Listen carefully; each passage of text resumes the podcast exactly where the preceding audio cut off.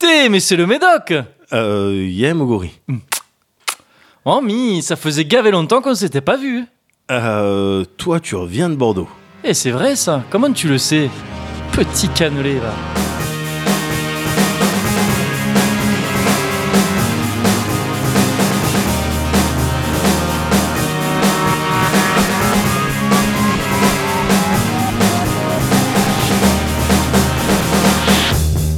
Le Cozy Corner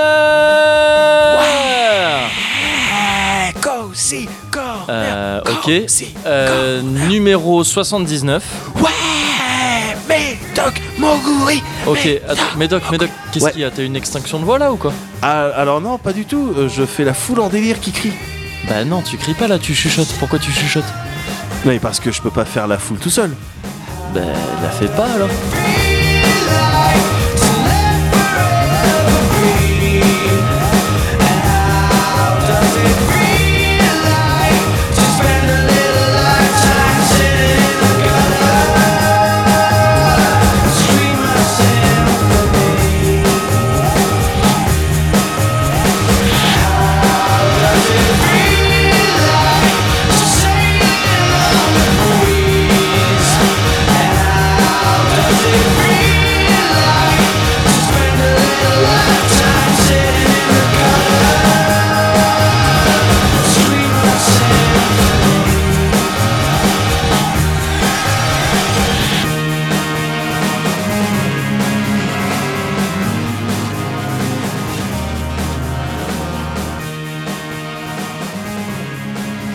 Alors euh, là, Ouais. laisse-moi te dire que trincade quand même. Là, trincade. Ah ouais.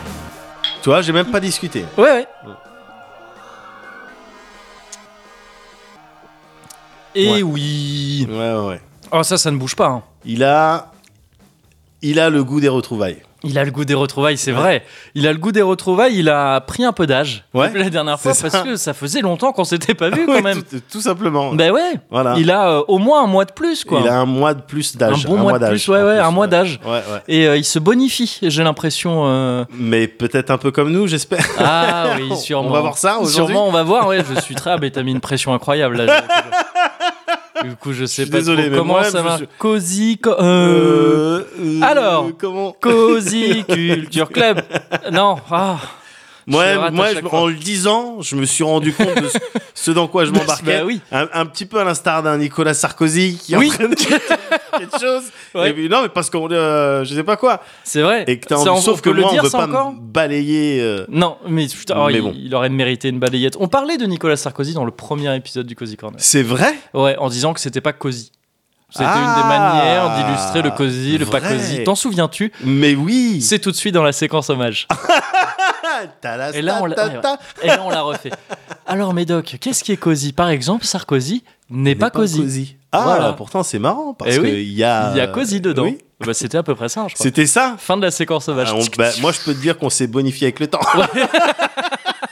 Ah, je Clairement. Oui, oui, clairement, clairement. Bah, tu vois, c'était ce qu'il nous fallait de boost Ouais. pour repartir du. On s'est mis une pression. Ouais, Et là, on se rend compte qu'en fait, non, on est bien meilleur qu'avant. évidemment. Et donc, on peut, on peut rattaquer de plus belle. Ça va bien, toi, ou pas? Oh, ça va super Ouais. bien, moi. Ça va super bien. je te, je te pose la question. Je sais que normalement, c'est toi qui me la poses, c'est moi qui dis comment ça va, et je te raconte ce que j'ai fait à Bordeaux. On connaît l'histoire. Oui. On sait, on la connaît Ça va, maintenant. on la connaît. Il a, à Bordeaux, il a, bu- il a mangé des bulots. Bah non. Ouais, voilà. bah non, Bon. Voilà. Bah, ça arrive aussi.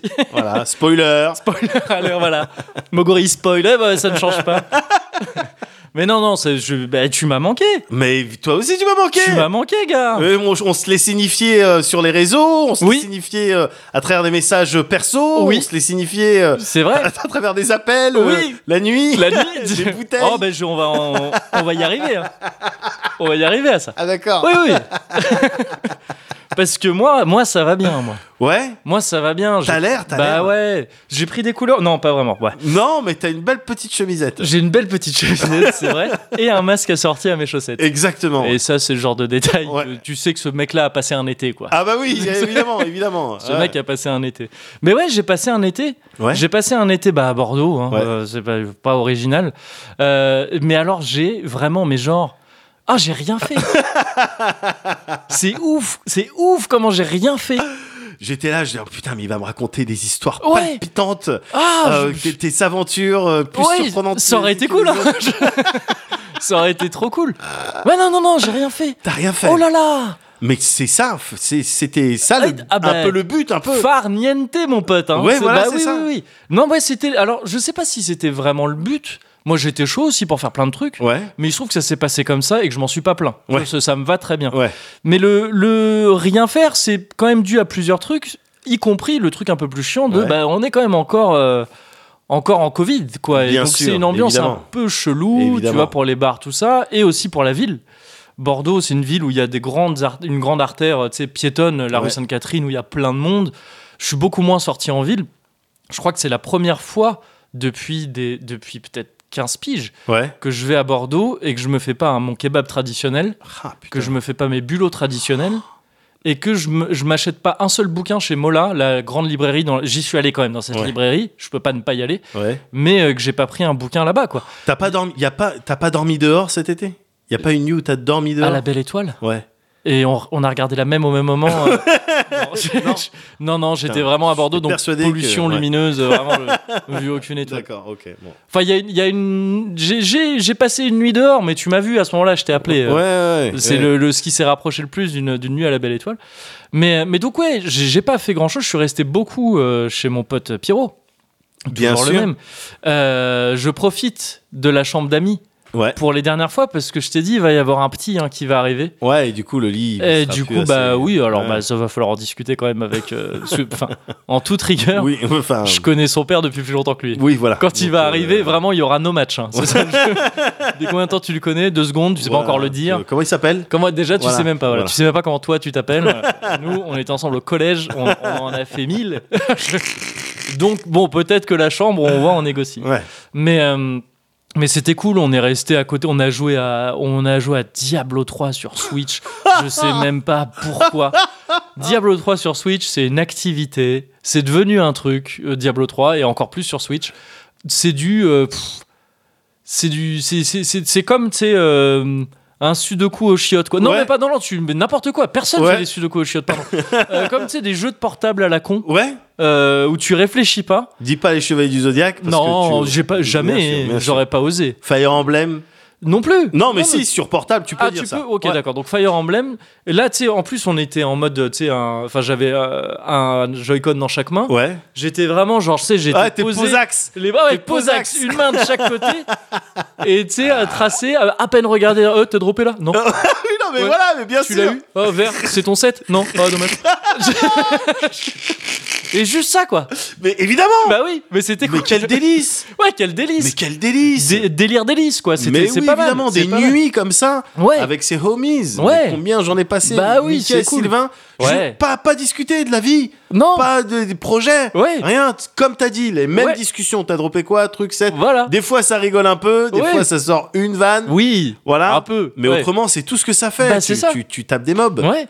Et bah c'est c'était, on a fait ça, c'était pas mal. Mais oui. Et euh, je suis quand même sorti un petit peu. Ouais. Bah, faut bien un petit peu se Ouais, sortir. Ouais. Et je suis content parce que même si donc j'ai pas fait mille trucs, j'ai pas découvert mille choses, j'ai quand même justement découvert quelques trucs. Ouais. Et ça, je t'en avais parlé. Je crois que c'était l'été dernier Ouais. ou l'été d'avant où je t'avais dit j'ai découvert deux trucs à Bordeaux, Ouais. une petite place euh, que je connaissais que je connaissais pas avant et le picon. C'était Oui. c'était les deux trucs. Le picon maintenant je connais.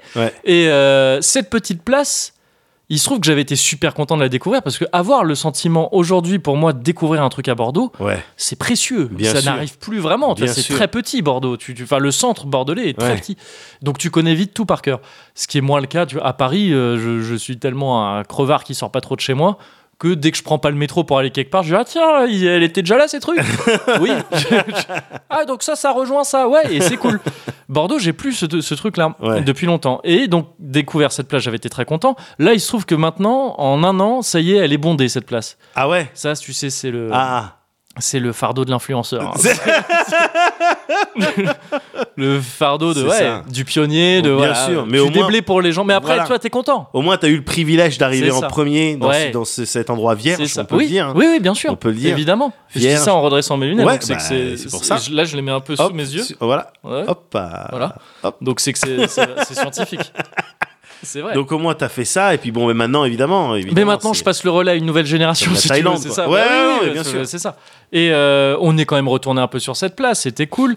Mais j'ai aussi découvert encore de nouveaux endroits. dont Ah ouais. un truc, une autre petite place à la con qui est derrière Saint-Christoli, c'est un centre commercial à la con, voilà, ça Ouais. paye pas de mine. voilà. C'est ce genre de mais genre, je parle comme ça parce que c'est vraiment Ouais, cette bien place là. sûr, bien Tu vois, c'est les gens qui y vont, c'est comme ça. Il y a des petits barbes, c'est sympa. T'es à l'ombre quand il fait chaud, euh, il y a des grands T'as la arbres. tête, t'as la tête qui avec la voix là. Ah mais je suis un Bordelais je, suis un Bordelais C'est le plus gros problème de Bordeaux hein. Bordeaux est rongé par les Bordelais Ils sont un peu comme ça C'est terrible C'est terrible euh. D'accord, mais t'as découvert donc des de nouveaux spots. Mais c'était Ouais. dans un Metroidvania en vrai. Mais c'est ça Voilà, Mais oui. Tu reviens et puis sais quoi cette pièce? C'est ça, Je Bordeaux ma ville, bah pas tant que ça en Ouais, fait, je me rends compte. Et en fait si, il y, y a des nouveaux trucs. Et donc cette petite place sympa et un truc, oh ça j'ai kiffé, c'est un resto.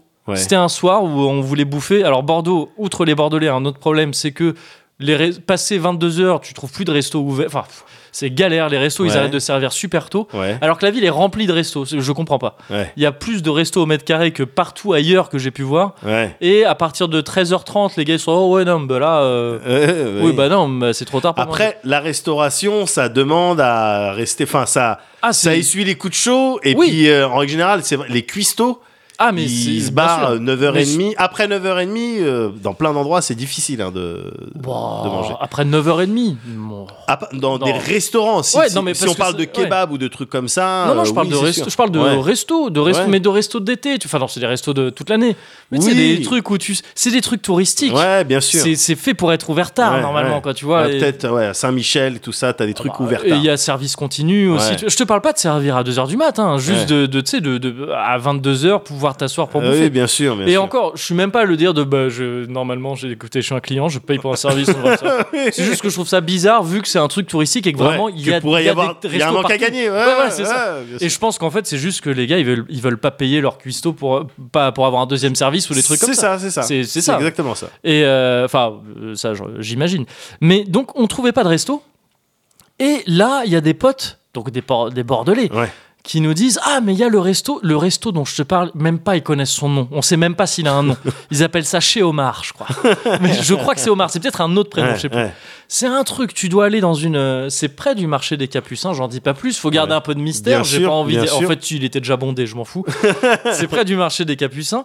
Tu dois rentrer dans une petite impasse. Le truc a une gueule de coupe-gorge. Ouais. On est rentré, il faisait déjà nuit et tout. Tu te dis, mais jamais je rentre là. De toute façon, au bout, je vois, il y a rien. C'est une impasse. Elle tourne en L, en fait. Donc Ouais. tu dis, non, mais je vois même pas, c'est pire. Je sais Ouais, pas ce qui va se passer. Et après, là, tu dois rentrer sous une arcade. Donc, c'est passer dans une espèce de couloir de ville, là que je trouve stylé un peu. Et c'est très court, hein, mais tu passes ça et t'arrives dans une cour fat avec des tentures, des trucs. Yes. Et c'est un resto ambiance. Euh, je vais te dire ça un peu au pif, mais j'ai j'ai l'impression que c'est afro-caribéen, genre, Yes. parce que ça servait du tiponche quand même. Yes. Et euh, et, euh, et il y avait plein de plein de plein de noirs partout. Ouais, le c'est le quartier un peu. C'est un peu le château d'eau de Bordeaux. Yes. C'est un quartier qui est déjà où t'as beaucoup, euh, Ouais, t'as- des tu- Renois. t'as des Renois un peu partout, et donc ça a l'air d'être un fief, tu vois, vraiment qui est de, de, de, de tradition, enfin de tradition, un fief un peu dur, tu vois, de la fête, Ouais. euh, de la fête euh, nocturne euh, bordelaise, donc un peu caché encore, Yes. et c'est trop cool, c'est trop cool. Tu, t'assois, il y a plein de trucs à boire et tout ça, l'ambiance est cool.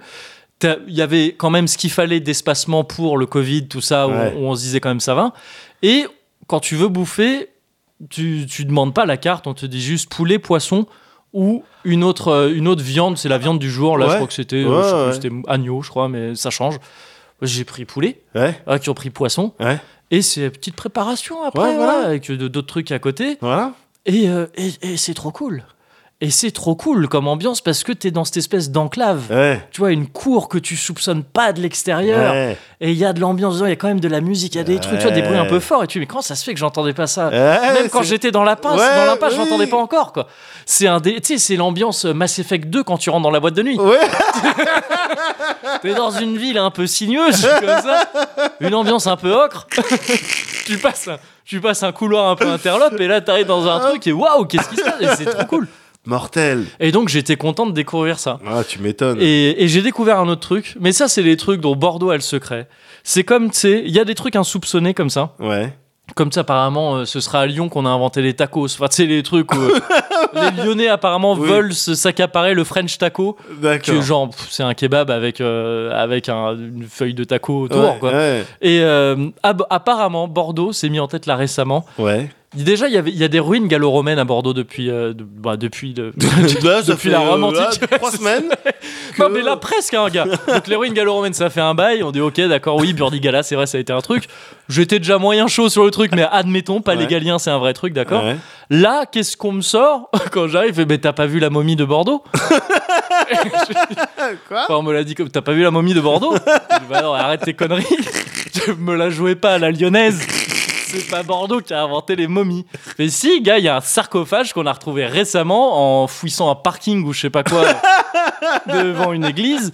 Et c'est un sarcophage, gars, bordelais. Ça vient de Bordeaux, Mais il est là. non. Et je l'ai vu, je suis allé le voir. Mais non. Je l'ai pris en photo et effectivement, on peut le voir hein, maintenant, il est accessible. Ouais. ouais. Et c'est bah ouais, c'est un pharaon.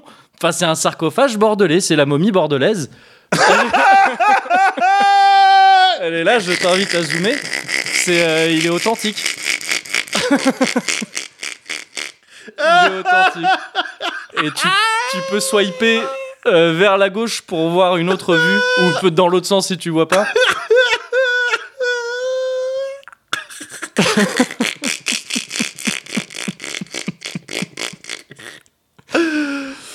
Oh, la découverte Ah, bah archéologique. oui, ah bah- Ah, tu l'as vu de face? Ah bah oui, oui, non, ça c'est les têtes momifiées. hein. Et à côté, normalement, tu peux voir, tous les ustensiles, tous les petits récipients où ils mettent les liquides et les viscères, tu sais, comme pour C'est les... ça, le formol. Ouais, voilà, c'est Bien ça. sûr, je vois. c'est ça. Et donc oui, ouais, voilà. Bon, ben ça, c'était, euh, c'était donc le soir où je t'ai appelé. Ah. Et le sarcophage est un ami que tu connais, enfin tu connais le nom. Je vais pas dire son nom là, Non, non, non, non, non. parce que quand même, ce Ouais. mec va avoir un enfant bientôt. Ouais. Donc je vais vraiment pas dire qui c'est. Mais, Mais c'était un genre de sarcophage. Ah Il ouais. s'est mis en position Ouais, de j'ai vu. sarcophage. Ah, et on était dans la rue. On était devant cette église dont je t'ai déjà parlé. Ouais. Et je sais pas pourquoi on a un problème avec cette église. Ouais, gars. On, on- mais genre, on la profane, quoi, à chaque Mais fois. c'est ça. Là, on était devant, on s'est peinté la gueule Ouais. et on a parlé de cul. je sais pas. C'est venu. C'est venu. On était, on était trois, on était peintés. Et au bout d'un moment, il y en a un qui lâche un truc de cul, tu sais. Et là, t'as les deux autres gars qui font Ah ouais, ouais, ouais. Mais on était, mais tu sais, mais. Tu sais, à la limite, on s'est passé La des prof- vidéos. Ah non, mais la dire, profanation. Tu l'as vu cette vidéo Ah ouais, ouais, ouais, ouais, c'est porno, hein. Devant l'église. Mais ouais, après on s'est dit putain, on est devant l'église, c'est la maison de Dieu. Quelle horreur. Ah putain. Quelle horreur. L'ensauvagement, tu vois. mais oui, mais c'est ça. L'ensauvagement. Bah oui. Eh ben, il vient pas de ceux qu'on croit C'est qu'il ça. viendrait. Exactement. Exactement. J'en suis pas fier, hein, mais ça s'est passé comme ça. Donc bon, bah, dans l'en- dans l'ensemble, c'était des bonnes vacances, quoi. D'accord. C'était oui. sympa. C'est bien, il y a eu des bons sympa. moments. Des Il y a eu des bons Il y a moments. eu des highlights. Il y a eu des highlights et un petit peu de profanation. Ah, je suis très content pour toi. Pr- Presque très content. Avant que la malédiction arrive. Flash. Une momie aurait été aperçue à divers endroits de Paris. Phénomène inexpliqué ou canular, Paco Rabanne affirme que ce n'est pas lui. Toujours en quête de paranormal, dépêché sur place pour Vice TV. Ça remonte à l'époque épique où j'étais gardien de galerie au Louvre. Je remplaçais une caméra défaillante, fallait que j'ouvre l'œil. Mon œil de verveille des heures et rien ne m'arrête. Comme la Joconde à la ronde, j'en vous plein les me murmure La menace fantôme, je reste motus et bouche cousue. Un rescapé de chirurgie plastique dans les rues de Paris. Si c'était lisse dès lors, ce serait l'hystérie. J'entends comme des, des, des, castagnettes, mais 32 dedans dans un numéro de claquette. La momie m'a mis mal à l'aise. Ma, ma, ma, ma mission, la remettre en boîte dans son sarcophage tout en carton. Chauve qui peut tétaniser, on peut pas. Les chauves s'auraient voulu, velu, mais voilà, faut qu'on sache. Qui se cache sous les sables de la momie au bord de l'aide tachée de Bloody Mary.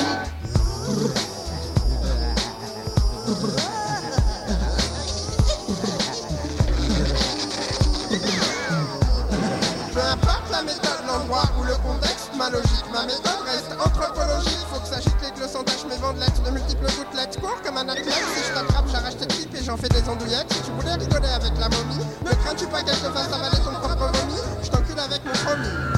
Sodomie pour toi et tous tes amis. C'est la vie, fumer des narcotiques dans mon sarcophage, ma revue épileptique depuis que j'ai ma situation est devenue critique. J'ai piqué la caisse du musée pour m'acheter ma dose, abusé par l'acheter, j'ai pas trouvé autre chose de mieux à faire que d'inventer cette histoire de momie pour étouffer l'affaire. Je terrorise, mets-toi en travers de mon chemin et je te traumatise. Ouais, je te traumatise.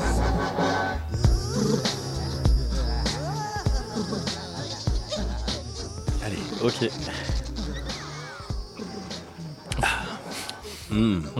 N'importe quoi, lui Mais n'importe quoi Bah c'est bon. Ouais non mais c'est bon.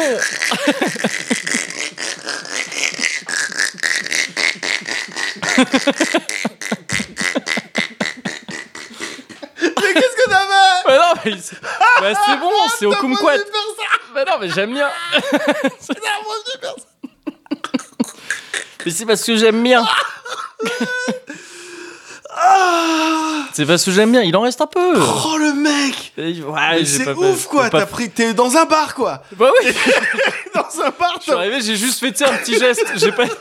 J'ai dit euh, chef et j'ai un peu claqué du doigt tu en, en montrant Ouais. vaguement vers moi. Ouais. Et puis bah tu m'as servi ça. Ouais Ah bah j'ai un petit, j'ai fait Tu honneur. l'as sifflé, oh, d'accord Bon, on fait comment, alors Non, il en reste un peu, il en reste un peu. ouais, ouais, ouais. Oui, oui. Ouais, Non, ça d'accord. va, ça va. Je- Ok, d'accord. Bon. Non, désolé. Oui, oui. Non, il n'y a pas de problème. Il n'y a pas de problème, écoute. ça Mais c'est faire ouais, rire. ouais, j'étais- je suis, je sais pas, je suis Oui, de non, bonne non, humeur. il n'y a pas de problème. Il n'y a pas de problème, on Voilà. se resservira, regarde. On se Ouais. resservira. Attends, Eh, c'est ça. C'est le Cozy ça. Corner C'est ou ça, c'est le pas le Cozy Cozy Corner Mais C'est ça le Cozy Corner. Il y en a plus, mais on se resserre. bah voilà, c'est ça. Bah oui, c'est tout. C'est tout. Le Ah. Cozy Corner aussi, ce que c'est, Ouais. c'est euh, comment vas-tu, Médoc? Ah, ça va très bien, merci. les transitions, je les ai pas encore. il faut, il faut rebosser ça. Laisse-moi un ou deux Ouais. numéros de- pour me remettre. Écoute, euh, ça va très bien pour ma part. Ouais. Moi aussi, il faut que je me re... re-rôde. Moi, je le trouve affûté, c'est pour ma part. Il était bien. De mon côté, ça va très bien pour ma part. Personnellement, de mon côté, ça va très bien pour ma part. Ah, putain, ça doit faire 5 minutes qu'on n'a pas Ouais. dit un truc à... non, ouais, important. rien de constructif. Vraiment, genre, c'est tout sauf constructif. Y a On est rien sur un eu. chantier, Y a on pas a eu- dévissé un écrou. Ouais, ouais, c'est vraiment ça. Non, on a dit qu'il fallait le dévisser, mais Oui, on- je, pff, je sais même pas si on en est ça sûr. se trouve, on avait dit visser, on a mal entendu. on l'a fait bon. Il y a rien eu. mais euh, pourtant, j'ai bien ri. Ouais. Euh, ça va bien, euh, Moguri. Ouais, cool. Ça va super bien, super détendu. Ouais, Super content de te revoir, évidemment. Super content de refaire ça, rediscuter ensemble après-midi dans le 77, ouais, dans un 7-7 ensoleillé. c'est vrai. Ouais, c'est vrai. ouais, gars, je suis Ouais. au top. Je me suis reposé pendant ces vacances. J'ai pu me reposer full, tu sais, pendant une semaine, gars. Une semaine, je suis Full parti dans repos. le full repos, full Ouah. repos, full repos. Je suis parti une semaine dans le Berry. Je suis parti voir ma daronne Ouais. Qui a son resto là-bas. Ah, tu as gardé l'accent un peu. Un peu, un peu l'accent du Berry. Même pas ce que c'est l'accent du Je sais pas non plus. C'est des R euh, roulés un petit peu Ah oui, bizarrement. les- ce genre de air que tu Et- roules oui. avec le- la gorge Ouais. et pas le. Ah, Ah, non, je sais pas, je demande. Non. Je sais pas. Ou c'est Berry. le berry Berry. Ah, Non, non, ça, donc c'est des. oh, je sais peu- pas. C'est Ouais. des japonais. Oui. Non, non, non. En tout cas, c'était cool. ouais. C'était cool parce que c'était euh, euh, une semaine euh, avec. Alors, on était, évidemment, on était, on était avec les kids, hein, Oui. tout ça, mais les kids, ils restaient avec ma mère, tu vois. Et Ah, du coup, ouais. moi, avec ma meuf, on était dans un petit, un petit hôtel, un petit manoir. Oh ouais. Toi, le manoir de, de Boisvilliers, je crois, une connerie Ok. Oh, c'est un nom un petit peu cool. Ah Ouais. ouais, c'était cool, Ah, c'était Un joli. peu floral. euh, Ouais, non, oui, mais c'est oui. ça, c'est ça, dans Argenton-sur-Creuse. Oh toi, oui, d'accord. Avec trois villes fleuries, hein, trois fleurs. hein. Ah ouais. Ouais, oui. Ah, trois fleurs. Ah, et trois Ils ont eu fleurs. la troisième. Ils ont eu la troisième, là. Ouais, euh, pas mal. ouais. Ah, le maire était très content. Ah bah oui, oui, j'imagine. Et donc, on était là-bas, c'était tranquillos, il y avait Ouais. une piscine et tout. Bon, j'ai- Ouais. j'en ai déjà parlé, j'avais fait un petit tweet. euh, Ah, Toute rapport à là-dessus. un vomi dedans, c'est ça? Oui, le premier jour où Mm. on est arrivé, puis les kids, ils ont sauté dans la Ouais. piscine. Ouais. Et alors qu'il y avait déjà des gens, tout ça. Ouais, oui. Et hop, ça a vomi instantanément au milieu Ouais. des gens. Ouais. Oh, toi, tu, te, re- tu te retrouvais nager entre des. Voilà, au milieu de moitié de potatoes digérées. Enfin, Ah, Truc et tout. Vaguement croustibat, on ouais, ouais, ouais. c'était chaud. J'étais pas firos, mais bon, ils ont été Ouais, sympas. C'était votre piscine, du coup. Ils- du coup, après, c'était à nous. Ça, on a nagé. Après, ouais, non, moi, je faisais le. Ah, je buvais la tasse. Je Oui, bah, c'était fils, qu'est-ce que c'est Ouais, bien sûr, papillon dedans. Oui, bien sûr, bien sûr. Évidemment. Bien sûr, mais c'était bonnaise. On, Ouais, on avait la piscine, on ouvrait la porte de notre chambre. Ouais. Juste en face, il y avait la piscine, quoi. Oh, C'était- ouais. Magnifique. La Dolce Vita. Mais la douce vie, il faisait beau, il faisait doux. Ouais, C'était vraiment euh, nickel. ouais. Et, euh, et j'en ai profité, du coup, vu que j'étais dans le Berry et tout, un petit peu plus à la campagne pour renouer, tu sais, avec la nature. J'aime bien Ouais, faire ça quand même. C'est vrai. Je vois que j'ai mon côté radagast et tout. Oui, bien sûr. que je le cultive. quoi. Mm, mm, Tu vois, donc j'ai eu plusieurs épisodes avec la nature. Il y en a eu mm. un, Joli le petit jeu de mots avec cultivé. hein, n'est-ce pas C'est pas tombé dans l'oreille d'un sourd. C'est pas tombé dans l'oreille d'un sourd. Ouais, ouais. Bien, bien, bien.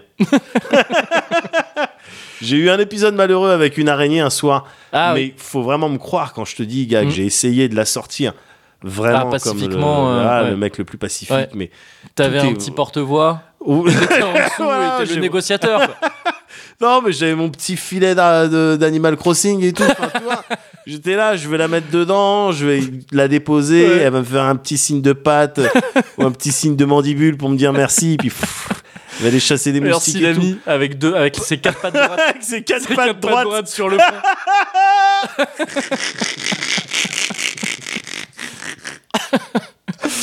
Un mec comme Et- ça, avec juste une mandibule, il peut, pas faire des, peut pas faire des tops.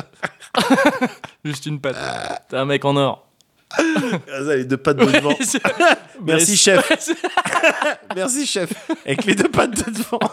Et les six pattes derrière qui C'est ça, mais ouais. Non, ça s'est pas c'est du pas tout pas passé passé, comme comme ça, ça. ouais. Non, j'ai essayé de la faire tomber. Ah, Ouais. Elle a sauté sur Ah oui. le truc. Ma meuf, elle a crié. J'ai crié plus fort. Merde. Ah, j'ai mis des coups par terre. Ouais, elle, elle s'est elle traînée comme Tetsuo. Enfin bon, Ah, j'ai vu une ouais. tongue à côté. C'est allé super vite. elle est super vite. Après, j'étais triste. Ouais, bah j'étais pas très bien, mais bon, voilà. Mais ouais, non, mais parce qu'il y avait trop d'araignées là. Il y avait trop Oui, d'araignées dans Et puis à partir d'une certaine taille, si ça paye pas une partie de la chambre, ça a rien à foutre euh, dedans. Voilà, c'était en fait c'était Ouais. principalement ça qui me qui m'emmerdait quoi. C'était vraiment le, une histoire de, de sous. Bah oui. non mais les bons comptes font les bons amis. Mais hein, voilà, mais façon, bon, il y ouais. en a qui veulent pas comprendre. Mais c'est ça. Tu vois, donc euh, voilà. Mais autrement, non, si, si, c'était c'était c'était bien, gars, la Ouais. nature, les insectes et tout. J'ai vu Les euh, plantes aussi. les plantes. Les plantes qui poussent. ah non, mais gars. Donc juste pour oui oui effectivement pour resituer je t'avais fait je t'avais fait une petite vidéo mais je trouvais ça drôle qu'Eros Ramazzotti Ouais. ils disent dans sa chanson ils Oui. disent così Ouais, oui, c'est vrai. forza così forza Ouais. così così. ça veut dire un truc genre euh, très commun en italien, je crois. Ils le disent tout le temps. Mais je sais plus ce que possible ça veut dire. possible tu vois moi juste j'ai entendu ça Oui, bah oui. faire un Ouais, truc bah drôle et je voulais mettre un- une brindille dans la bouche quoi. Et j'étais à côté d'un rocher j'ai dit tiens ça ça ressemble à une brindille Ouais. oh c'est joli en plus Ouais. j'ai mis ça je t'ai fait la petite vidéo Ouais. il y a eu Qui le commentaire très chouette, d'ailleurs. Mhm. mais voilà tu vois et moi c'était juste ça que je voulais faire et petit commentaire de oui euh, cette plante est toxique et du coup je sens qu'effectivement ma langue elle est engourdie Cette plante est toxique, quitte-la. Faut que tu la quittes. Elle est pas bonne pour toi. Mais non, mais si, mais elle est cool. Je la garde dans ma bouche. mais elle me dit qu'elle m'aime et puis oui effectivement c'était de la ciguë C'était de la ciguë, ouais. Je crois Voilà. que c'est très toxique. c'est over toxique Ouais. Socrate il est mort comme ça Ouais, bah voilà.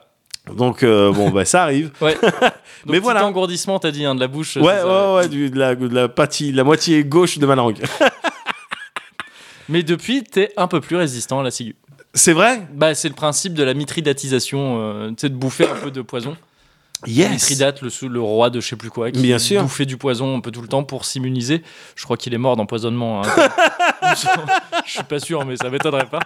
Mais c'est une tech, quoi. Ouais, ouais, ouais. Bah écoute, alors je suis très, euh, je suis ravi d'avoir augmenté mes Bah résistances euh, à l'empoisonnement pour mon- mes jets de sauvegarde. Ouais. Euh, ça c'était cool, mais du coup oui, bon ben voilà, tu vois, j'en ai appris un peu plus sur la nature. Euh, j'ai vu le- le- les insectes, tu sais, j'ai euh, scotché sur un, un- Au début, je croyais que c'était véritablement un colibri, mais en Ah fait oui, c'était un papillon Oh, colibri. Ça porte un nom. Ok. J'ai pu. Non, j'ai pas noté le nom scientifique, mais tu sais, il y a des papillons ouais. qui ressemblent vraiment, enfin, qui, ressemblent à des colibris, genre. qui volent comme des colibris, quoi. Qui se déplacent comme des colibris, tu- et tu vois avec leur, leur trompe, on dirait Ouais. vraiment le petit bec D'accord. qui ouais. vient pépon le nectar, Ouais. euh, comme les colibris, quoi. Et j'ai trouvé ça hallucinant. De, déjà de base, je trouvais ça hallucinant le principe de colibri. Ouais. Un oiseau qui. En stationnaire. Ouais, c'est Ouais. ouf. Ouais, C'est ouf un colibri. Ouais. C'est c'est magnifique déjà, c'est vrai. mais c'est ouf quoi. Mm. Et, Et là, je me disais, parce que j'avais de quoi cogiter quand même. euh, je suis parti, je suis parti dans le Berry. pris- en redescente de Sigu, en plus. C'est ça. la bouche encore un peu engourdie, les idées claires. Et je me disais, attends, le papillon colibri là, Ouais, j'arrive à capter, parce que pour moi vraiment la nature, elle est bien faite, tu vois. ouais, ouais. J'arrive à capter le principe des papillons qui ont des motifs Hmm. sur leurs ailes, qui ont des motifs de chouette et frais, Ouais. tu vois, ou de hibou, tu vois, pour euh, faire peur aux prédateurs, tout bien ça. sûr, ouais. Mais colibri, Ouais, ouais. non, c'est vrai. colibri t'incite. Oui, oui, oui. tu vois, moi-même, je suis là, je me dis, Oui. ouais, peut-être c'est pas dégueulasse, Ouais, ça, oui, c'est vrai, c'est vrai, c'est vrai. Tu vois, le truc avec tout le nectar que ça, se, que ça siffle, Mm. et limite le truc doit avoir peut-être un petit goût sucré, quoi. C'est vrai, c'est vrai. Petit colibri Ouais. comme ça. Donc, quel est l'intérêt pour ce papillon de se, de se tr- Ce- faire ouais. croire que c'est un colibri, quoi? Ouais, je sais pas. Il y en a pas. juste une soirée déguisée. Hein. Peut-être juste là, il était en colibri. euh, demain, tu le revois, il est, en, il est en Dracula. blackface. il est en Harlem, Globetrotter. Et il poste ça sur Twitter. Et après, il dit bah quoi Non, bah ça va. On Ah on peut plus. dire. Vous avez vu le bouquin là, euh, les dix petits euh, Bon. soldats Ouais. Bon, C'est comme ça qu'on dit Non, mais oui, c'est vrai que c'est bizarre. Ça se trouve, c'est peut-être juste un jour. Un colibri euh, bon, qui avait pris un peu trop de nectar. Un papillon, qui avait- une papillonne qui avait pris un peu trop de nectar. et- ouais, viens voir. Et ça a donné bon, un premier enfant qui devait être un peu. Mais un qui a réussi à ken. C'est ça. et, qui, et qui, du coup, ça a donné Voilà, une nouvelle espèce. euh, Une nouvelle espèce. Mais en tout cas, enfin, je trouve ça vraiment fascinant. quoi. Ouais, c'est Les clair. papillons décident de mimer un truc Ouais. Qui est pas du, enfin, qui est une proie pour tout le monde. Ouais, ouais, c'est vrai. C'est- vrai que c'est pas voilà. logique. Il serait en papillon normal qu'il aurait Ouais. plus de chances de survie, quoi. Oui. Mais bon, bah, très bien. Écoute, euh, ça reste magnifique à voir. Et peut-être que juste pour ça, euh, c'est bien, quoi, tu vois. Mais donc, ouais, renouement avec la nature dans ce, dans ce petit manoir Ouais. dans lequel on était, qui disposait d'un petit terrain, un jardin sur lequel il y avait des, des chaises longues et tout. et Ah tout. ouais. Il y avait, il y avait également un chien, la famille qui tenait le manoir. Ils avaient un chien, Cool. un gros chien, Un gros chien. un Oh, gros chien qui, des styles comme des styles de Beethoven mais à poil court, Oh ouais. mais gros, Ouais. tu vois, Ouais. et qu'ils ont appelé Newton. Ah ouais. Et tu sais, jeune le chien, mais dans sa tête quoi, parce que physiquement massif. Ouais. Et je trouvais ça trop cool le nom de Newton. Ouais. Parce que tu sais, il y a l'idée de force Ouais. euh, et mais euh, qu'est-ce que ça fait derrière? Il y a une Il y réaction a tout un truc derrière. Ouais. Voilà. Ouais. Et ces gros chiens, gars, qui arrivent et quand ils vont demander des caresses, ils vont avec leur museau, ils vont chercher ta main, mais ils ont tellement de force Oui. qu'ils te Ils déséquilibrent. te mettent des béquilles. Voilà, mais voilà. Et quand ils remuent la queue, ils font tout tomber. Oui. Tout, tout, les gens, les objets, les tables, tout, tout, tout. Tu sais, trop de force, les chiens. Ce chien-là, il avait trop de force. Ouais. Et du coup, j'étais content. Il était là. Newton. il venait. Je lui faisais- on jouait ensemble. Ouais. Je prenais des trucs, je lui envoyais la, la baballe et tout. Ouais. Il courait, il défonçait tout. Une tourneuse à gazon. Les, toutes les chaises de jardin, tout. Bam, bam, bam, bam, bam. Il défonçait tout. Il revenait, il y avait de la bave partout. C'était Ouais. kiff, quoi. Bah ouais. on a eu, on a eu, on avait ramené euh, là-bas. Une après-midi, on s'est dit avec les kids, Ouais. on fait un molki. Ouais. On le- J'ai Bah, fait un lancer Ouais. avant de me rendre compte qu'il y avait Newton. Newton dans le. Du coup, le molki, on a laissé là-bas. Ouais, il a fait 12 points. Non, mais tu, peux pas- tu peux plus voir les chiffres et Bah tout. non, enfin, tu vois, c'est le principe, c'est tu prends un bâton, tu le Tu- jettes. oui, Bah voilà, oui. c'est mort. C'est mort. On l'a laissé là-bas. Ouais. On a laissé le molki là-bas. Mais C'est à lui maintenant. Ouais, bien sûr, c'est le molki de. Newton. voilà. Mais c'était non, c'était c'était mortel. Ce côté-là aussi euh, avec la nature, les animaux, tout ça. C'est un, familier. T'avais un familier. C'est ça, Ouais. c'était comme un familier. Ouais. Voilà, il avait des stats et tout, Ouais. énormément en force. Oui. Et initiative, initiative, force énorme et charisme. Après tout le reste. euh, Oui, bon. Constitution aussi. Constitution. Mais ça, c'était génial. Et euh, le, le- la deuxième partie qui était vraiment top pendant cette semaine de, de repos dans le Berry, Ouais. c'était. euh, j'ai bien mangé en fait. Ah ouais. J'ai bien mangé parce que j'étais donc. euh, euh, à- je mangeais à l'auberge quasiment tous les jours à l'auberge. de Déjà ma mère. manger à l'auberge, tu vois, c'est un délire. Déjà. Déjà un délire. je- Oui. L'auberge de ma daronne. Ouais. Et c'est marrant parce que elle, que ce soit ce resto-là ou d'autres restos qu'elle a pu avoir, Mhm. elle a toujours fait des, des formules genre, eh, aujourd'hui, c'est tu dis euh, po- poisson ou viande, quoi. Ah, yes, On ok. va- C'est Ouais. pas des cartes avec plein de plats, c'est pas, elle Elle- fait pas ça, quoi. Ça se trouve, elle a un resto à Bordeaux. euh, Non, mais ce, le- le- le- Enfin, ce genre de, se cuisine fait mal, se prête bien ça. à, bon, ben aujourd'hui, c'est poulet ou poisson. Ouais, c'est ça. le poulet, ben, c'est poulet coco ou c'est euh, mafé ou c'est un Mm. truc comme ça. Et puis voilà, quoi, t'as un, t'as un plat et puis tu te débrouilles. Ouais, Euh, sauf que là, c'était un petit peu particulier. ouais. Parce que pendant que je suis venu, il y avait, euh, comme euh, régulièrement, euh, Patrick Le Nôtre, Ah, qui est là, qui est un ami de ma mère, c'est un pote de ma mère. c'est le gars de Le Nôtre C'est Le. Nôtre, c'est Patrick Le Nôtre, ouais, la famille ok. Le Nôtre. Ouais. Euh, voilà, donc chef étoilé, Enfin, c'est euh, pas- tout ça. Pas que le vôtre. ah, Bah oui, ouais, voilà. Oui, Voilà. juste rapidement, ça Ouais. m'aurait, sinon ça m'aurait trotté dans la tête. Yeah, yes. je- ouais, voilà. Mais voilà, oui, donc chef étoilé, mais principalement, je crois, hein, principalement connu pour euh, la famille Le Nôtre pour les, skills en pâtisserie. Yes, ok. C'est ça, c'est Mm, mm. Ouais. ça un petit peu, un petit peu sa spécialisation, Ouais. on va dire. Et donc là, t'avais Lui, Patrick. laisse-moi te dire qu'il met le chapeau de crème sur les religieuses. hein. Ah bah, c'est- Euh, ah bah, je veux. Et donc, il vient régulièrement, euh, ouais. voilà, des week-ends ou des trucs comme ça, ou pour des occasions un petit peu spéciales. Ouais. Il vient et puis c'est lui qui fait la cuisine et puis les gens ils sont là, il y a même des gens qui ont possibilité d'observer, de prendre des cours euh, Ah, avec cool, lui, tout ça ouais. et donc Mm. ils se prêtent au jeu. Et euh, et euh, c'était cool qu'il soit là parce que du coup euh, j'ai pu avant je croyais que je savais faire le pain perdu, mais Ouais. en fait non. Ah, je sais même plus exactement ce que c'est le principe. Alors si tu prends du pain qui Ouais. est euh, rassis, vieux, c'est ça, ouais. ou vieux ou même du pain euh, normal et puis c'est juste tu fais un mélange euh, voilà œuf lait sucre.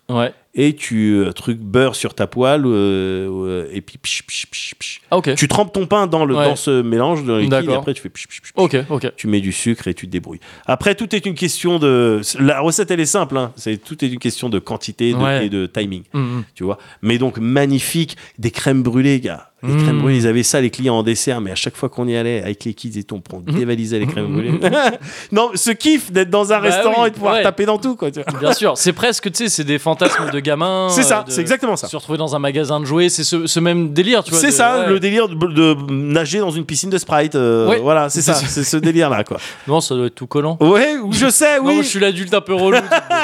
Pourquoi tu Oui, mais après, tu sèches comment Bah ouais. Après tu colles et tout. euh, Mais tu mets un peu de javel quand même dans le, un peu bah, de Bah sinon laisse-moi te dire que bonjour les infections, Bonjour les champignons, bonjour les les verrues. champis et tout ça. Oh, mais t'es chiant comme Et quoi, adulte. tu vas pas le boire, tout le monde se baigne dedans, c'est tu te baignes ou tu le bois? Non, demande une bouteille de Sprite. T'auras plus soif après de toute façon. T'as vu les adultes qu'on devient? Mais tu pourras pas tout boire. Et après tu vas être tout excité encore vas- avec le sucre.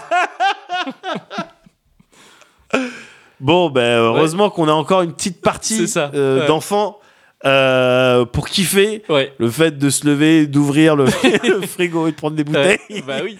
et de manger les crèmes brûlées. Ah ouais. Les crèmes brûlées se mélangent avec des trucs à vanille en dessous et puis au-dessus le sucre brun. Ah que ouais. le truc, t'as pris le chalumeau Oh, au-dessus de ta crème Enfin, c'est un brûlée. fat chalumeau. C'est un fat chalumeau. Ouais. même. Et puis ensuite avec ta cuillère, Ouais. Tac tac tac, tu tapes Ah le oui, dessus ouais. rigide. Ouais. Et tu, tu joues aux plaques tectoniques. Ah, ça se craquelle un petit peu. Mm. Et en dessous, t'as le crémeux. Tu craquelles Mm. ça façon JJ. Tac tac tac. Ouais. C'est le kiff quoi. Donc euh, on a pu, j'ai pu euh, euh, profiter des Mm. skills de Patrick Le Nôtre Ouais. en cuisine. Un Alors je te parle des pour les desserts. cinq sens. Mais oui, non, mais Oui, voilà. Comme on pourrait dire. À l'auberge des saveurs. Et du coup, euh, ça a été le kiff aussi euh, Ouais. culinaire, quoi, ouais. gustatif. Ah, trop cool. Euh, c'était, c'était, c'était mortel. Et c'était drôle aussi, parce que. tu sais, ma mère, elle prend des apprentis aussi d'un centre de formation à Châteauroux. Mhm. Des apprentis. Mais je sais pas pourquoi elle choisit toujours les. Ceux qui sont un peu en galère, quoi. Ouais. Qui, ceux qui viennent de pays ou trucs, ou ceux qui parlent pas bien français. Elle a envie de. Bon, ben, regardez ce que c'est la cuisine française, tout ça, ouais, tout ouais. ça. Et donc, tu les voyais œuvrer, tu voyais un, un Malien et un Sri Lankais, je crois, ou un, un mec du, du Bangladesh, je sais même pas comment on appelle ça. Ba- ba- Bangladi Non, j'ai piffé. Oula, non, attends. je- je- ouais, ouais, non, non. J'arrête parce qu'il faut pas piffer, ça, c'est faut pas pas respectueux. Je sais pas comment on dit. Moi non plus, c'est pour ça que je, ne dis- je les dis pas. Mais qui était là et qui était en cuisine pour Ouais. euh, épauler euh, Patrick Lenôtre, tu vois. Alors, Ouais. on Ah n'est oui, pas sur des, euh, des services à euh, 200 ou 300 couverts, on n'est Oui, pas là-dessus, attention. Ça reste euh, à échelle, tu vois, euh, humaine, mais euh, t'es quand même en cuisine. Je veux dire, tout ce qui est, euh, tout le délire de euh, chef, oui chef, tu vois, le, le côté un peu militaire des cuisines, la brique, on appelle ça, tu sais, c'est Une brigade, brigade. ouais, c'est vrai. ouais. C'est une brigade. Ce que tu peux voir, euh, Top Chef, euh, Che Best Cooking ou je sais pas quoi. Chez Best Cooking. Je sais pas comment c'est. Puisqu'il On dirait un mec qui a entendu parler de la télé, mais qui sait pas vraiment ce que c'est. Une émission de télé. Euh, vos, euh, Euh, vos trucs là. euh, mais si. bon appétit- bon bon, app- appé- bon app. bon appétit mag. Euh, Eh ben non, mais tout ça, toute cette image euh, un petit Ouais. peu militaire, tout ça, chef, oui chef. Ouais. C'est, c'est vrai en fait, c'est Mm, vraiment ce qui se passe en tout cas dans les restaurants, dans les cuisines où on essaie de faire un petit peu de cuisine. C'est comme ça que ça se passe. quoi. Mm. Vraiment c'est ça. Oui, chef. Et donc là c'était marrant de voir de voir le nôtre Ouais. euh, euh, parler euh, aux, aux jeunes et leur dire euh, ok alors deux écuyettes de canard, trois croustillants de gambas, tout ça ouais. et les entendre dire ok. Ils apprennent. Ouais, bah oui. Ok. C'est le mec est étoilé quoi. Bah oui, oui. Bon, après, j'imagine. Mais que- tranquille, tranquille, parce qu'il est cool, Ouais, tu vois. ouais. Parce qu'il est cool évidemment, donc euh, pas de problème. Et puis il fait son taf. Et, eh, il- le nôtre, ouais, il, il- 70 plus, Ouais. tu vois, mais en cuisine. euh, Mais alors, attends, c'était déclaré ce travail là de... bah écoute, on est en train de voir justement, euh, on est en train de régulariser. parce Attention que, avec. euh, Justement, ouais. Justement. Parce que, ok, Patrick Le Nôtre, ok, très Bien bien. sûr, mais, mais, s'il euh, travaille dans un établissement Ah non, oui. à plus de. De- à raison De de. Dans- un dans certain une nombre zone- d'heures, dans une certaine zone. zone rurale Exactement, qualifiée rurale de qualifiée de. euh, Euh, veille à. À ce moment-là, il faut Eh, le. l'URSSAF, mon Bah, pote. ouais. Non, évidemment, évidemment, tout est clair. Enfin, pff, Non, je mais dis ça, je dis ça, ouais. mais ma mère. Mais non, non, non, tout est, tout est clean et, euh, et tout était puissant. C'était drôle, Ouais. c'était bon. Ça doit Donc, être trop cool. C'est trop cool comme, euh, comme euh, opportunité d'être là-bas et d'avoir ce gars-là qui fait de la. Ah non, mais c'était. Mais je- bien. Ah, mais j'étais, je me considérais comme très privilégié. Bah ouais, ouais. Donc euh, c'est pour On ça. que- dirait que t'es abonné à 30 dollars sur Patreon. Ouais, non, mais voilà, c'est avec ça. ce genre de C'est ça. C'est exact. C'est ce sentiment-là. C'est ouf. C'est ce sentiment-là. celui-là. Le sentiment d'être à 30 balles sur Patreon Ouais, du Cozy Corner. C'est incroyable. C'était ouf, quoi. Ouais. C'était ouf. Donc, euh, oui, pour répondre à ta question, oui, ça va très bien. Ouais. Ouais. Et la version courte Enfin, ah non, tu viens de me la faire. Euh, ouais, je viens de te la faire. No love inside, no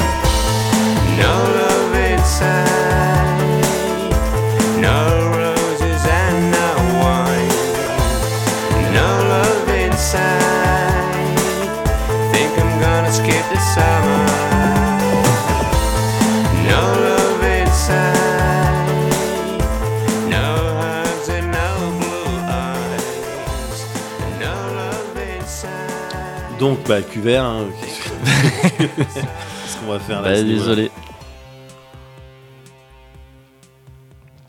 Ou pas là.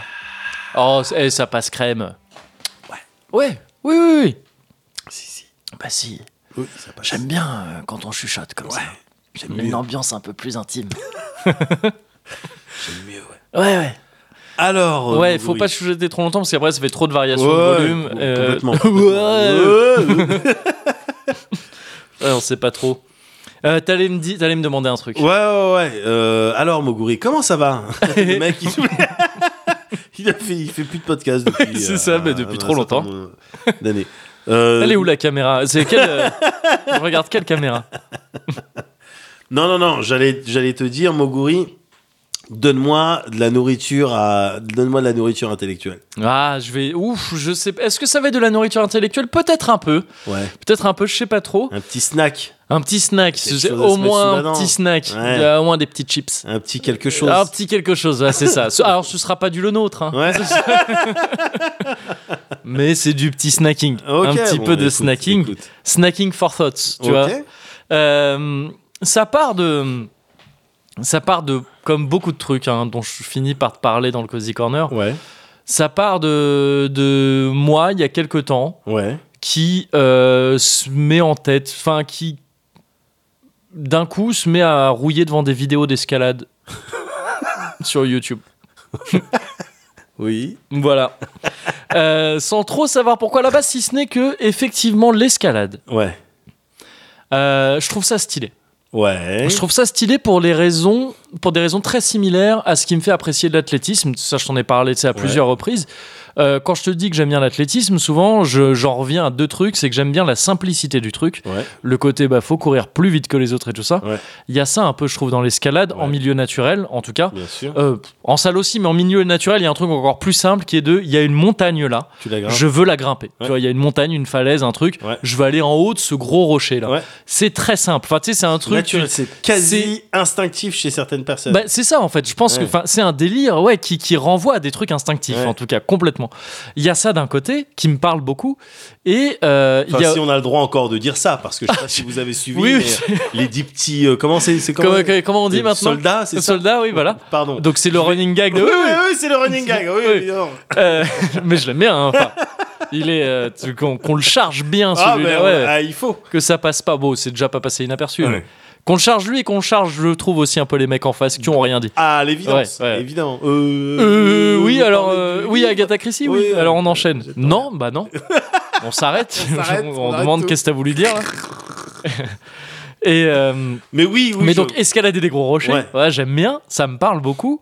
Et euh, le deuxième truc qui me parle, et pareil, c'est un peu le même truc dans l'athlétisme, c'est mon côté peut-être un peu fétichiste du du corps humain quoi. Tu sais, Ouais. il y a ce truc, tu sais, je te disais dans la- l'athlétisme, j'adore la course, le sprint, regarder jusqu'au tu sais la position des doigts. Yes. Il y a une précision incroyable Bien quand sûr. même, il- alors que le mec court, quoi, Bien juste. sûr. Alors l'escalade, c'est l'empire de ça. Tu sais, Ouais. c'est vraiment, c'est des mecs qui attrapent des prises que tu ne vois pas Ouais. en plaçant des doigts. Tu les vois quand, parce qu'en plus maintenant l'escalade est super documentée. Les grimpeurs sont filmés sous plein d'angles Ouais. avec des zooms et tout. Et t'as souvent des plans sur ces vidéos-là de, tu vois juste deux doigts. Tu vois le mec qui, Ouais, qui approche. peux- euh, Tu peux presque calculer la force. euh, C'est ça, appliquée, euh, toi, la, la montrer sous forme de vecteur. Complètement, ouais, ouais, Ouais. c'est ça, complètement. Et tu vois vraiment la précision du placement de chaque truc, mais au moindre, au millimètre, quoi. Ouais. tu les vois parfois pour, euh, pour progresser de. bah, virtuellement pas progresser Ouais. en fait, juste avoir une bonne prise. Ils passent par trois, quatre étapes différentes de Ouais. la main à l'envers, Voilà. puis en- euh, pour placer son pied différemment, Ouais, retourner le truc et tout. Et ça sur des euh, prises qui, pour le commun des mortels, n'en sont pas. Ce sont Mm. des trucs de, sur lesquels tu te tranches les doigts normalement, tellement des c'est aspérités. On- Des aspérités, prises, ouais, c'est ça. Des aspérités. Complètement, c'est ça. Et donc ça, je trouve ça, euh, avec le physique qui est parfois un peu chelou des, des, des grimpeurs, tu sais, ils sont ultra secs. Ouais, ouais, T'as l'impression de... C'est des elfes, ouais, mais qui, vu que quand ils sont en effort, ils ont les muscles vraiment bandés et tout, Ouais. donc t'as l'impression de, tu sais, des mannequins d'anatomie, quoi. Tu Ouais, vois tous les muscles. c'est parfois presque chelou, je trouve. Mais ouais, je- ça remplit, tu vois, mes, mes, mes délires un peu de, de sport euh, euh, dans tous les sens, quoi, l'escalade. Donc c'est ça qui m'a fait rouiller sur l'escalade. C'est au demeurant, cela dit, un univers que je connais pas trop, enfin que Ouais. je connaissais pas trop, je connais toujours pas énormément, mais euh, un peu plus depuis que je mate euh, des vidéos. Et je me, je me suis rendu compte en, en regardant euh, ces vidéos que euh, il y a une espèce de, euh, de truc autour duquel tourne quasiment toute l'escalade en milieu naturel. Ouais. C'est un gros rocher qui s'appelle El Capitan. El El Capitan. Si. Donc c'est pas un, maninero. hein. Non, c'est oui, un marinero. un marinero, pardon. oui, je. C'est un capitaine. D'accord. Un capitaine. D'accord. Et c'est c'est un immense rocher de près d'un kilomètre de haut quand même, ça fait 900 Ouais. mètres et quelques. Euh, dans, euh, dans le parc, dans la réserve naturelle de Yosemite en Ouais. Californie. Mais je un- crois que je, je visualise le, rocher. C'est genre sûr que tu l'as déjà vu. C'est tellement Ouais. c'est un truc de que tu l'aies su ou pas, c'est mythique. C'est El Capitan, Mm. c'est ce truc, c'est considéré comme peut-être euh, l'emblème de, de l'escalade en milieu naturel. Et on l'a vu dans des films, Est-ce on que, l'a vu dans est-ce que tu penses que quand des journalistes en parlent, ils vont Ouais. dire euh, la Mecque de... La mec, oui, bah, pff, c'est ça. euh, 100% dans les vidéos, tu l'entends hein, Ouais, en, en, ang- en anglais souvent, parce que Ouais. c'est souvent des Américains. Euh, the Mecca of, euh, of rock climbing, Ouais, hein, euh, bien complètement, sûr, bien sûr, bien et avec cet accent-là, il le dit. et donc ça, c'est un truc un peu fou euh, qui cristallise, voilà, plein de trucs, plein de plein d'histoires et, et ouais c'est un peu l'idéal de tout grimpeur Ouais. quoi, en fait et c'est un idéal qui a mis du temps à être être apprivoisé parce que bah, c'est un gros rocher c'est galère à monter Bien sûr. c'est pas le plus. Enfin, il est. Tu sais, c'est une espèce de de rocher qui monte en pente un peu plus douce d'un côté et qui finit en falaise de l'autre, quoi. Et donc tu peux le grimper euh, par la pente. euh, tu vois, y a- tu peux aller au sommet de ce truc euh, en randonnée, quoi, si Ouais. tu veux. Mais l'escalade, ça a mis C'est de l'autre côté. c'est de l'autre côté, et ça, c'est un peu plus galère. Il a fallu attendre. Enfin, ça fait depuis 70 ans à peu près, donc les années 50 à peu près, D'accord. euh, pour que des gens le grimpent pour la première fois. Ah ouais Enfin, en tout cas, documenté, qu'on sait, ça Ouais. se trouve, il y a eu des Indiens, euh, enfin Ouais. des, des Amérindiens, Ouais. euh, qui, qui l'ont grimpé avant, je sais pas. Mais de manière documentée, ça s'est fait en, en 58 sur 47 jours. C'est 47 jours 47 de jours grimpe. de grimpe sur un truc. En plus, à l'époque, c'est pas. Il faut distinguer en escalade. On distingue plusieurs trucs. C'est le euh, le- l'escalade en libre et Ouais. l'escalade en solo. Ouais. L'escalade en libre, ça veut dire que tu ne, tu ne t'aides de rien. Tu as une corde et tout ça, tu es assuré, Ouais. mais tu vas pas utiliser de piolet, de, euh, de, de trucs pour, pour t'accrocher euh, autrement qu'avec tes mains à la paroi. Ouais. Tu vas pas, euh, tu vas pas t'accrocher à des, à des trucs que tu as plantés au préalable. Tu vas pas, non, évidemment, genre utiliser une corde pour te remonter, tu sais, faire du rappel inversé, je sais plus quel est le nom de ce truc. C'est vraiment juste escalader à la force de, tes- de, de ton corps. C'était même pas le cas, hein, là, à l'époque. Et le solo, c'est quand tu fais ça sans corde. Tu fais ça tout seul. Free solo, c'est. euh, Enfin, libre solo, c'est. t'as- T'es tout seul. Il y a toi, ton, euh, tes baskets, enfin, tes, tes, chausses, euh, tes chaussons. C'est la pratique euh, extrême de, de, de grimpe, c'est ça où tu grimpes comme ça. Ouais, c'est une des pratiques Enfin, extrêmes. t'as je- ta magnésie, t'as tes ça. baskets, Et c'est tout. et c'est tout. Et c'est tout. Voilà, T'es pas ça. assuré T'es pas assuré, non. Il y a des gens qui font ça. C'est alors, je pense qu'il y a plein de, il y a plein d'escaladeurs pour qui c'est pas du tout le but ultime de Bien l'escalade. sûr, bien Il y en sûr. a même, je crois que ça énerve un peu. Ouais, Qui, bah, euh, et je parle chez les pros, hein, Ouais. tu vois, qui, qui, ont, qui voient ça plutôt d'un mauvais œil en disant bah non, c'est dangereux pour rien, c'est pas. Limite, j'imagine qu'ils peuvent se dire que c'est même pas vraiment respectueux pour toi, tu vois, de, de faire ça, Ouais. c'est dangereux. Enfin, Genre, euh, ça part trop dans les, tu- les sensations. les- bah je sais pas. Après, Faire je, des vidéos YouTube avec tes exploits. Je sais pas parce que je pense qu'aussi les gens qui font ça c'est pas forcément juste pour l'exploit. Je pense qu'ils font ça, ça vient d'une envie profonde. Ah, je pense de- que de- c'est les mêmes motivations que les gens qui partent sur justement des Diablos en mode hardcore, quoi, tu vois, ou des Oui. Pass of Exile en mode hardcore. quoi. Ouais ouais. C'est ça, pour moi, Ouais, c'est ça. Ah, c'est marrant. C'est-à-dire que moi, je le fais pas. c'est marrant que tu dises ça. On va peut-être y revenir à terme, aussi étrange que ça puisse paraître. D'accord. Euh, mais donc oui, la première ascension de El Capitan, elle se fait via une voie qui est emblématique. Parce qu'il y a évidemment plein de voies, hein, tu as d'escalade sur ce truc. Le rocher est immense, encore une fois, il y en a des dizaines, je crois, de voies différentes, sur plusieurs faces différentes du rocher. Ouais. Euh, Il y, a y une voie qui s'appelle The Nose et qui est, euh, qui est euh, emblématique puisque c'est une des premières qui a été ouverte, euh, je crois, qui monte euh, le, le truc entier. Et donc c'était en 58 sur 47 jours et c'est et c'est donc des mecs qui font ça avec des piolets, avec plein d'aides. Ils le font même pas tout seuls, Ouais, quoi. Tu vois, ils ouais. le font pas juste à la force des bras. Euh, ils dorment donc à, à, flanc de falaise, Ah, sur les espèces de tentes là. euh, Oui, oui, euh, dans le vide. Dans le vide, ouais, c'est ça. Et, euh, et il faut attendre ensuite euh, 93 pour que la première personne au monde, enfin pour qu'il y ait une première personne dans le monde pour grimper ça en libre justement, donc Ouais. pas en solo mais en libre, c'est-à-dire juste à la force des bras. Et c'était une c'était une femme qui s'appelle Lynn Hill qui a fait ça euh, la première en 93. Elle s'est d'abord, euh, elle l'a d'abord presque fait entier. Ouais. Euh, sauf quelques passages où elle s'est aidée, où elle est tombée, euh, enfin Ouais. euh, assurée, et elle a dû se reprendre et tout. Ouais. Et quelques jours plus tard, je crois, elle est revenue, elle l'a passé entier. euh, et après, elle l'a refait encore plus rapidement et tout ça. Et ça a ouvert un peu les esprits. Les gens se sont dit Ah putain, on peut faire ça en fait. Ouais. Ok, on peut faire ça. Maintenant, c'est parti. The Nose, El Capitan. On va faire. On va essayer de conquérir ce truc petit à petit. Et ça se tape sans cesse un peu sur ce rocher pour savoir qui va le faire le plus vite, qui va faire le truc le plus ouf, qui va ouvrir la voie la plus. Quand on dit ouvrir une voie, c'est tu vois bah, faire un nouveau tracé Ouais, et le rentrer euh, pour la première fois. Et donc ça se tape partout, et enfin ça se tape encore aujourd'hui là-dessus. Et il y a quelques têtes comme ça qui sont sorties de, de, de, de- ces vidéos que j'ai vues sur YouTube et ailleurs. Et j'ai envie de parler un peu de ces gens-là, Ouais. parce que c'est un peu les gens d'aujourd'hui et d'un peu hier pour certains de l'escalade, et qui ont, qui ont tous un rapport très fort à, à ce truc-là, à ce rocher, Ouais. à El Capitan, parce que ça, voilà, encore une fois, ça cristallise un peu tout. En premier, il y a Tommy Caldwell.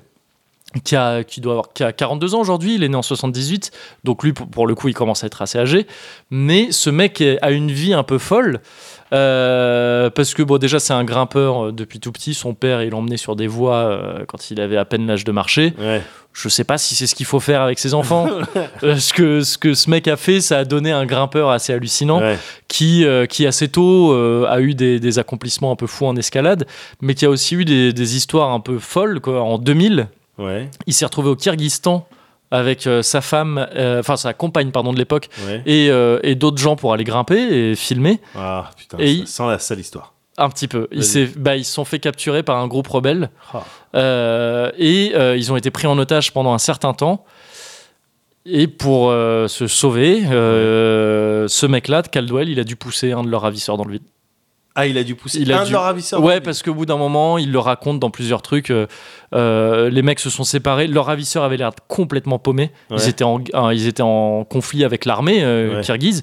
Et euh, donc, ils se sont séparés. Il y en a un qui était allé chercher de la bouffe et tout. Ils se sont retrouvés avec un seul gars pour les protéger, mais armé et tout. hein. Euh, pour les protéger, Pour les pardon. surveiller. Pour les surveiller, Ouais. excuse-moi, à l'inverse.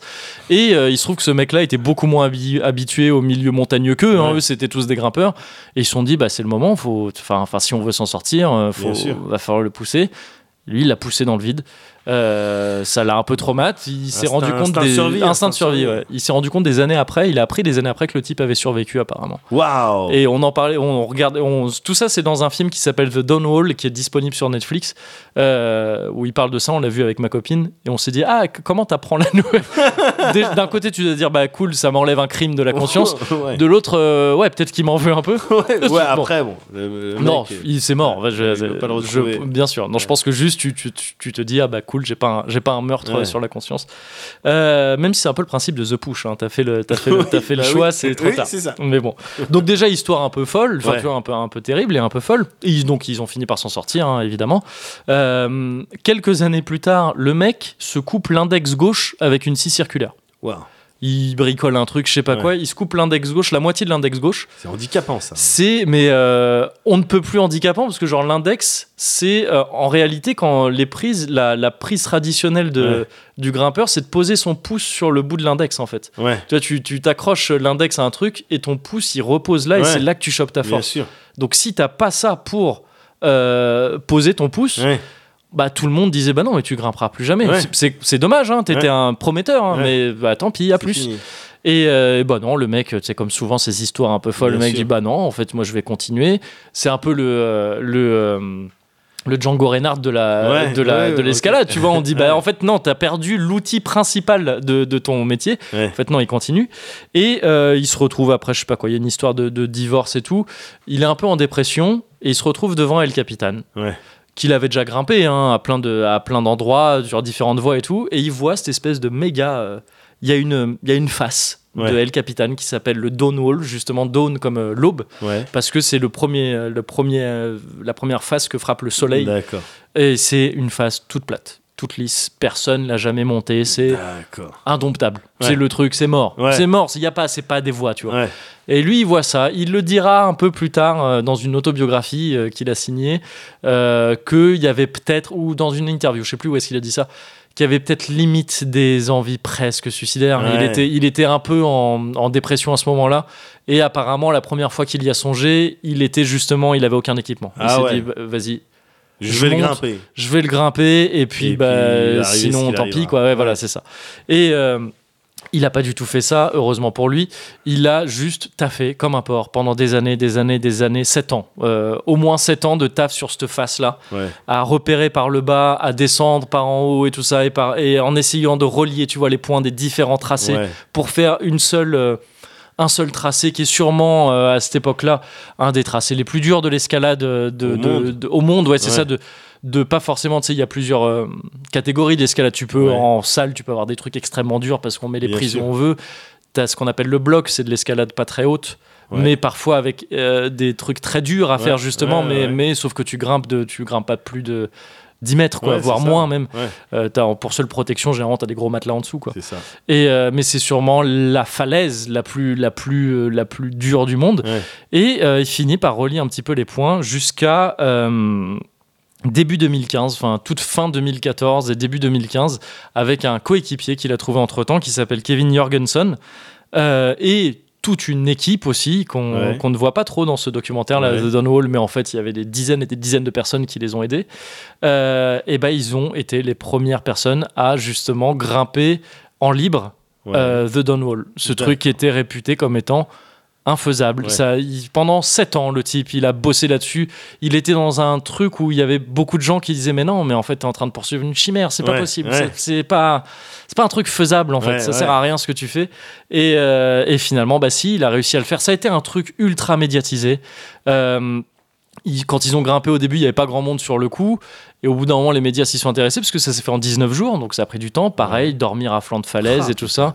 Attendre la nuit, souvent, ou le matin pour qu'il fasse encore plus froid. Ils ont fait ça donc, euh, tu sais, entre 14 et, 2014 et 2015, donc Ouais.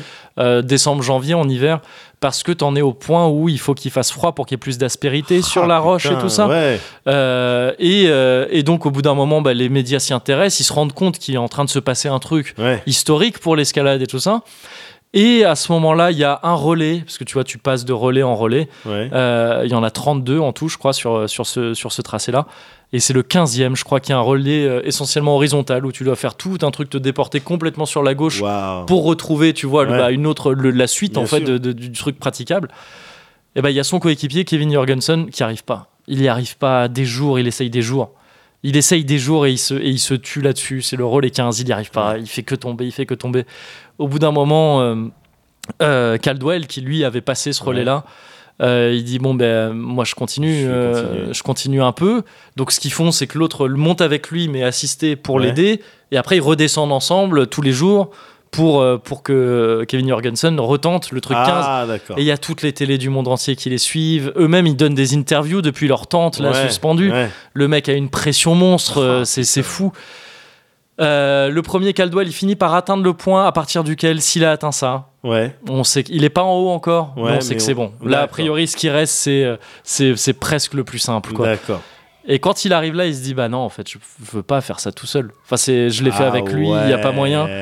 Alors que le gars avait décidé, avait dit bah j'arrête, je veux pas te ralentir. T'imagines dans quel état d'esprit tu dois être Tu Bien dois te dire sûr. je ralentis le gars. C'est le rêve de sa vie. Lui, ça fait 7 ans. Moi, je, me, je suis là depuis 2 ans ou voire moins avec lui. Je suis en train de lui ruiner son rêve. Non, Ouais. vas-y, je l'aide. euh, Continue, Tu vois, je, ouais. je, je t'aide et puis euh, je te ralentis plus. Quoi. Et parce qu'en 19 jours, tu sais pas ce qui peut se passer d'un coup. Les Ouais. conditions météo, elles vont être foutues. Tu Bien vas plus sûr. pouvoir Tu grimper. vas et peut-être rater la fenêtre durant laquelle tu pourrais C'est ça, accomplir ce- ouais, cet c'est ça. Déjà qu'à un moment donné, ils se mangent des vents de, je crois, de 120 km/h dans leur tente. Enfin, tu sais, des trucs. Je fais, mais quoi? Il y a des trucs où ça gèle la nuit et donc le lendemain, quand ça Aïe, se aïe, réchauffe, ils ont des stalactites qui leur tombent Aïe, sur la. Des, des conditions Les incroyables, tu vois, folles. Norska, Norska. Norska, ouais, c'est ça. Et, euh, et donc, ouais, mais n'empêche que quand il arrive à ce point-là, Caldwell il dit non, non, il n'y a pas moyen. Ouais. On redescend.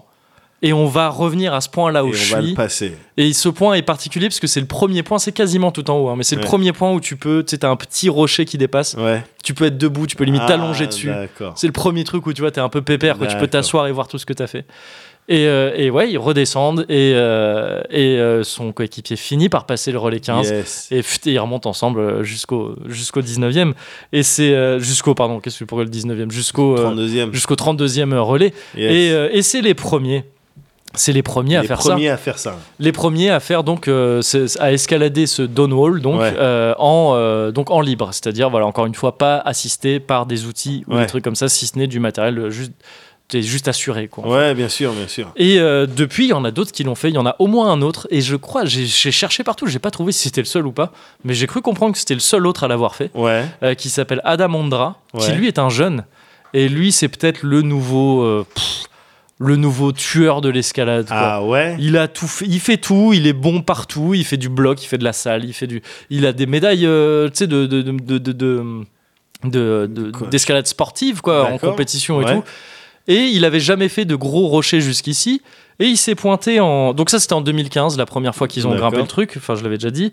Et Ondra, il arrive, euh, il arrive, je sais plus, je crois, un an plus tard, un truc comme ça, Ouais, il me semble. ouais. Et il avait jamais fait de big wall comme ça. Tu sais ce qu'on. Donc, je sais Ouais. plus comment on dit en français, mais genre de grosses. euh, Paroi de grosses parois, ouais, voilà, c'est ce qui est une discipline entièrement différente, tu Ouais. vois, tu, tu t'abordes pas du tout ça comme t'abordes un mur, même ultra dur, Bien sûr, bien ou sûr. même du bloc, parce que tu, tu passes des jours quoi sur les parois, c'est tout un tas de techniques euh, qui sont pas forcément faciles. Et euh, Adam Ondra, il a vu le truc, il l'a repéré pendant quelques jours, il a éclaté la voie en huit jours, tout seul. Euh, et assisté aussi par des. T'es toujours assisté par des gens qui font. Bah, tu sais, qui t'amènent de la bouffe ou des trucs Ouais, comme ça. ouais, parce que évidemment, tu peux sinon, pas te balader pas, avec un backpack. euh, C'est ça, il trimballe déjà des backpacks un peu fat, Ouais. mais euh, bah, forcément t'es aidé, tu vois. Mais sinon, il avait pas de coéquipier avec lui vraiment euh, comme euh, comme Caldwell avec Jorgensen. Et donc il fait ça. Et Ondra, c'est aussi le mec qui a à l'heure actuelle grimpé. Pour le coup, c'est une voie, c'est pas du bloc, mais presque parce que c'est pas très haut, qui est réputé pour être le truc le plus dur du monde. Ah il y a- y, des cotations en escalade. ouais, ouais, Euh, alors il y en a plusieurs selon les pays. En France, euh, on donne une, euh, un chiffre puis une lettre. un A, un B, un C, euh, deux A, etc. Je crois que 1 et 2, c'est des trucs où tu montes avec les pieds et juste tu t'aides un peu des mains. D'accord. C'est le truc du mec qui avait pris une photo sur Twitter, là, tu sais, qui avait un- le politicien, je sais plus qui.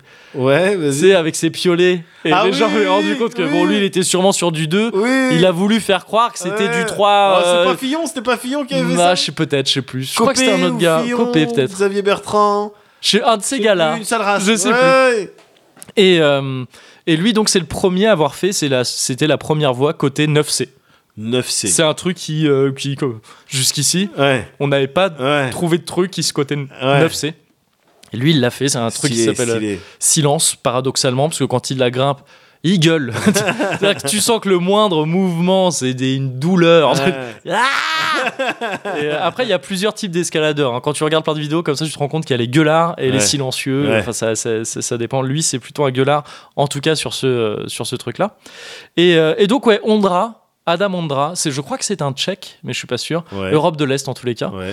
Euh, lui, c'est sûrement une des stars montantes. Il est jeune là encore. hein. C'est un, Ouais. enfin, c'est une star montante. Il est déjà au top, mais il va sûrement encore va faire des accomplir trucs. encore plus C'est ça, ouais. En voyant El Capitan et The Dawn Wall, il a dit non, il y a d'autres trucs à faire.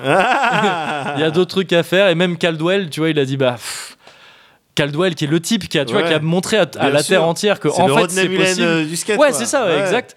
Euh, lui, là, il fait bah non, moi je pense pas, mais en même temps, euh, t'es Ondra, t'as fait des trucs, ouais, Ouais. peut-être, peut-être que oui, euh, Ouais. peut-être que tu vas montrer des nouveaux trucs. Et euh, Ondra, il a l'avantage de de ne pas faire justement de solo. Il fait que des trucs assurés, Ouais. donc il va peut-être vivre longtemps. Bah ça oui, c'est cool. C'est ça l'avantage. C'est ça. envie de dire. L'avantage que n'a pas un gars qui s'appelle Alex Honnold, Ouais. qui est lui, pareil, qui est une légende de l'escalade. C'est peut-être le mec qui pèse le plus en escalade aujourd'hui, Ouais. euh, qui est une sorte de mec, tu un grand gus. T'as peut-être vu sa tête, Ouais, tu- Est-ce un qu'il a des cheveux un peu longs Ah euh non. Ah, lui, c'est peut-être euh, Charma Ouais. Un peu un beau gosse. Chris Charma Ou. Charla, je sais plus.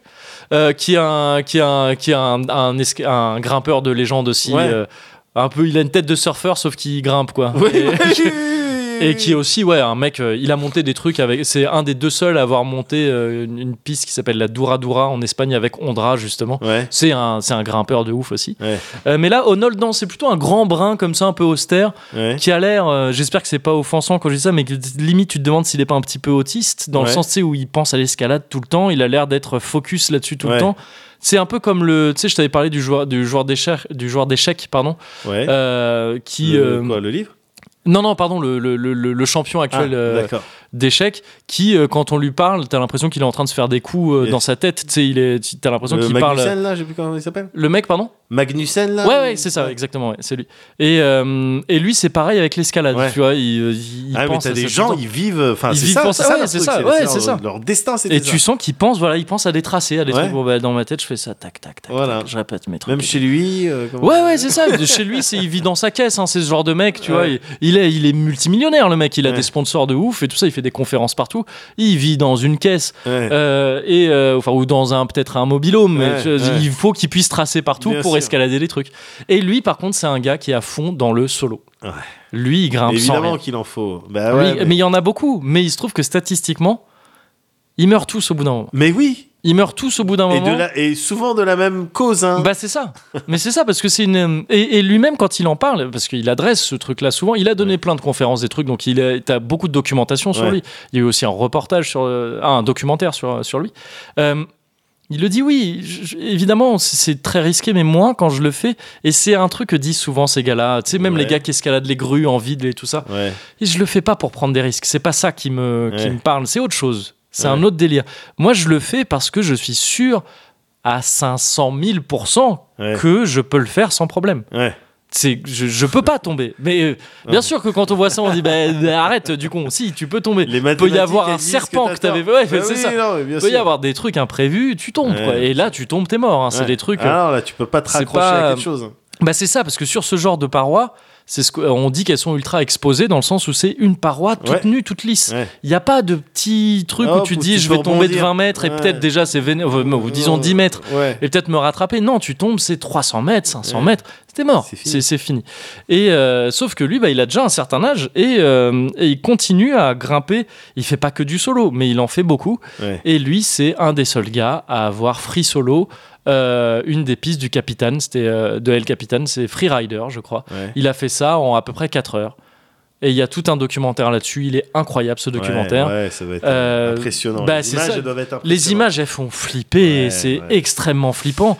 Et, euh, et ce qui est intéressant dans ce documentaire, qui, euh, je sais pas si je l'ai dit, je crois que je viens de le dire, il s'appelle Free Solo, ce documentaire. C'est aussi un documentaire sur l'équipe de tournage, qui sont des potes à lui, des gens avec qui il grimpe tout le temps. Et euh, qui, te, qui sont plus stressés que lui en fait, qui disent Ouais. mais là on est en train de filmer, mais s'il tombe, c'est notre Ouais. pote, on est en train de le filmer Ouais. quand notre pote il meurt. Non, les mecs ils sont pas bien, Ah ils là sont là. pas bien, ils disent parce qu'en plus si jamais il devait tomber ou quoi, on se dit mais c'est peut-être parce qu'on est là. Enfin tu vois ça le Ah, perturbe ouais, forcément des sûr, caméras et tout. Et du coup c'est super intéressant Ouais. à voir euh, comme truc. Et euh, et donc c'est c'est c'est- il est assez fou ce gars-là. Il est assez fou. Il, dans une interview obscure, il raconte un truc la première fois qu'il avait euh, qu'il avait free solo une piste sur El Capitan aussi, je crois. Enfin, Ouais. une voix. À chaque fois, je dis piste, on dit plutôt voix. Euh, il l'avait fait un peu comme ça, tout seul, sans prévenir personne. Alors, à chaque fois qu'ils font ça, attention, il s'est entraîné des années, enfin, des années, des centaines et des centaines de fois sur la piste. hein. C'est Ouais. pas genre, il est en bas d'une piste, il dit, oh, je vais le faire sans m'attacher. Ouais. C'est un truc de, il la connaît par cœur et tout ça, il l'a préparé et tout, c'est bon. Mais un matin, il s'est dit, oh, je vais la monter sans rien. Sans corde. Et apparemment, il a grimpé, il est arrivé au sommet, il y avait des, bac- des, des randonneurs Ouais. Qui ont vu un gars poindre de la montagne comme ça, sans rien. et bah, t'es qui Tu fais quoi Bonjour. Eh bah, ouais, bonjour. Bah, je viens de grimper là. Et ont dit, bah, non, si.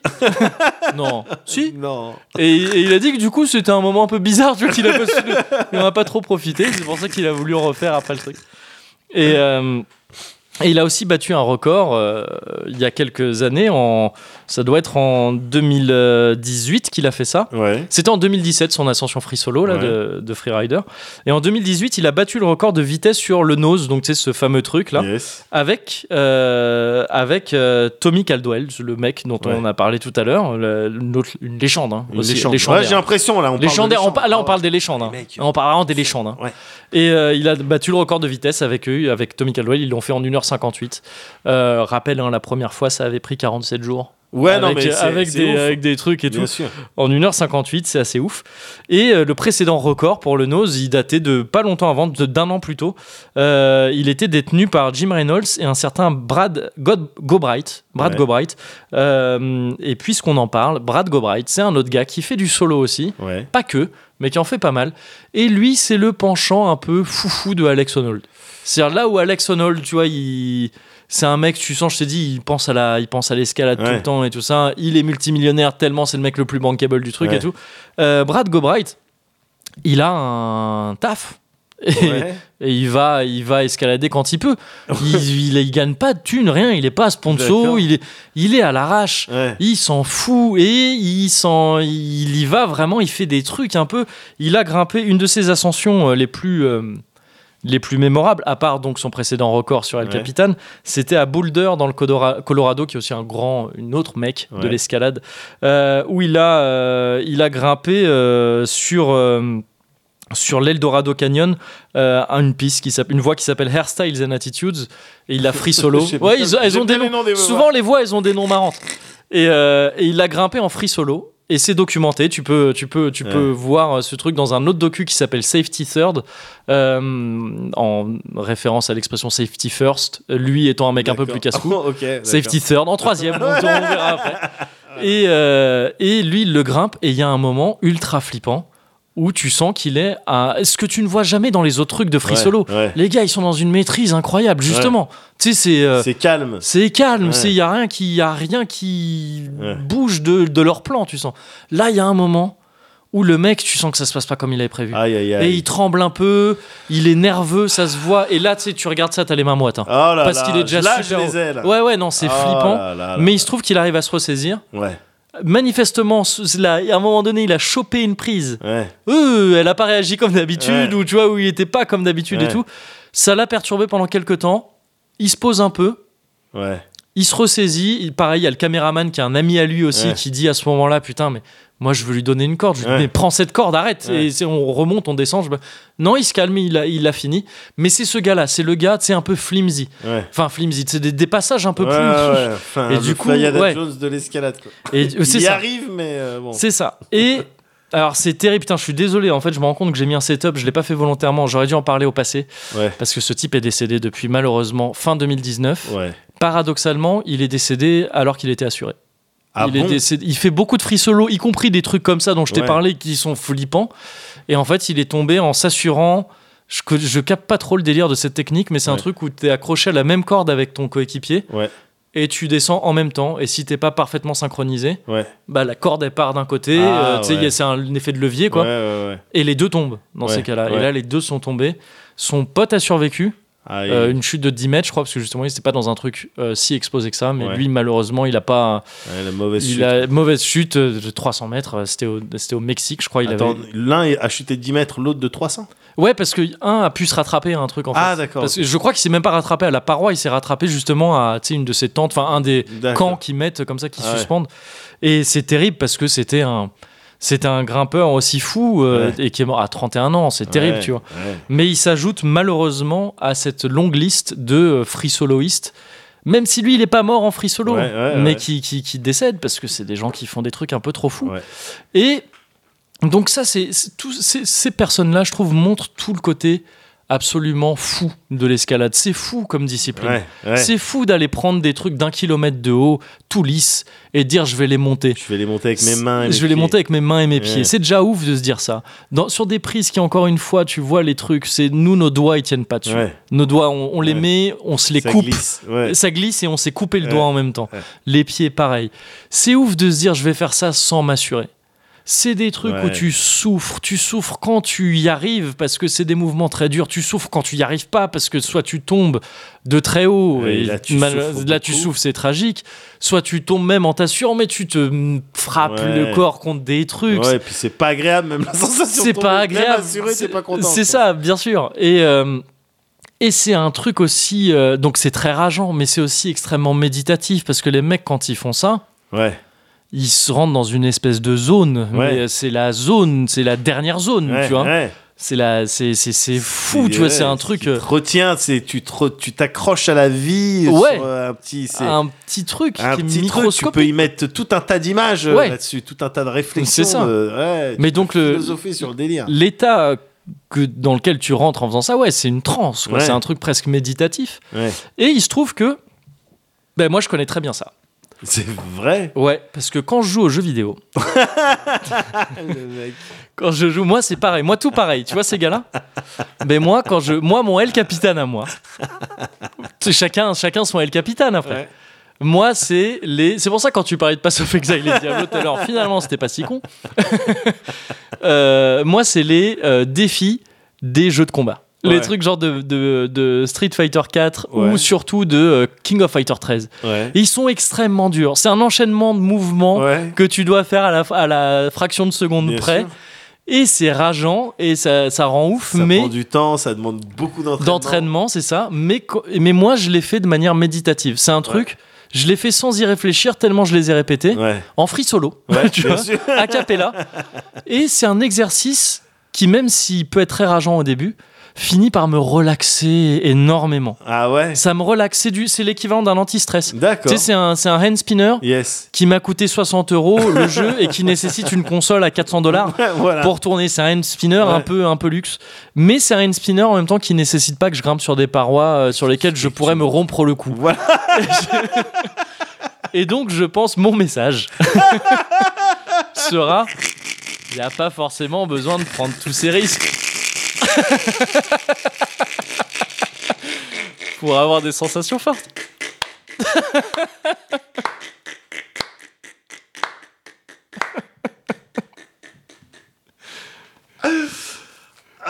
Là, avec Street 4, il est à 20 boules maintenant.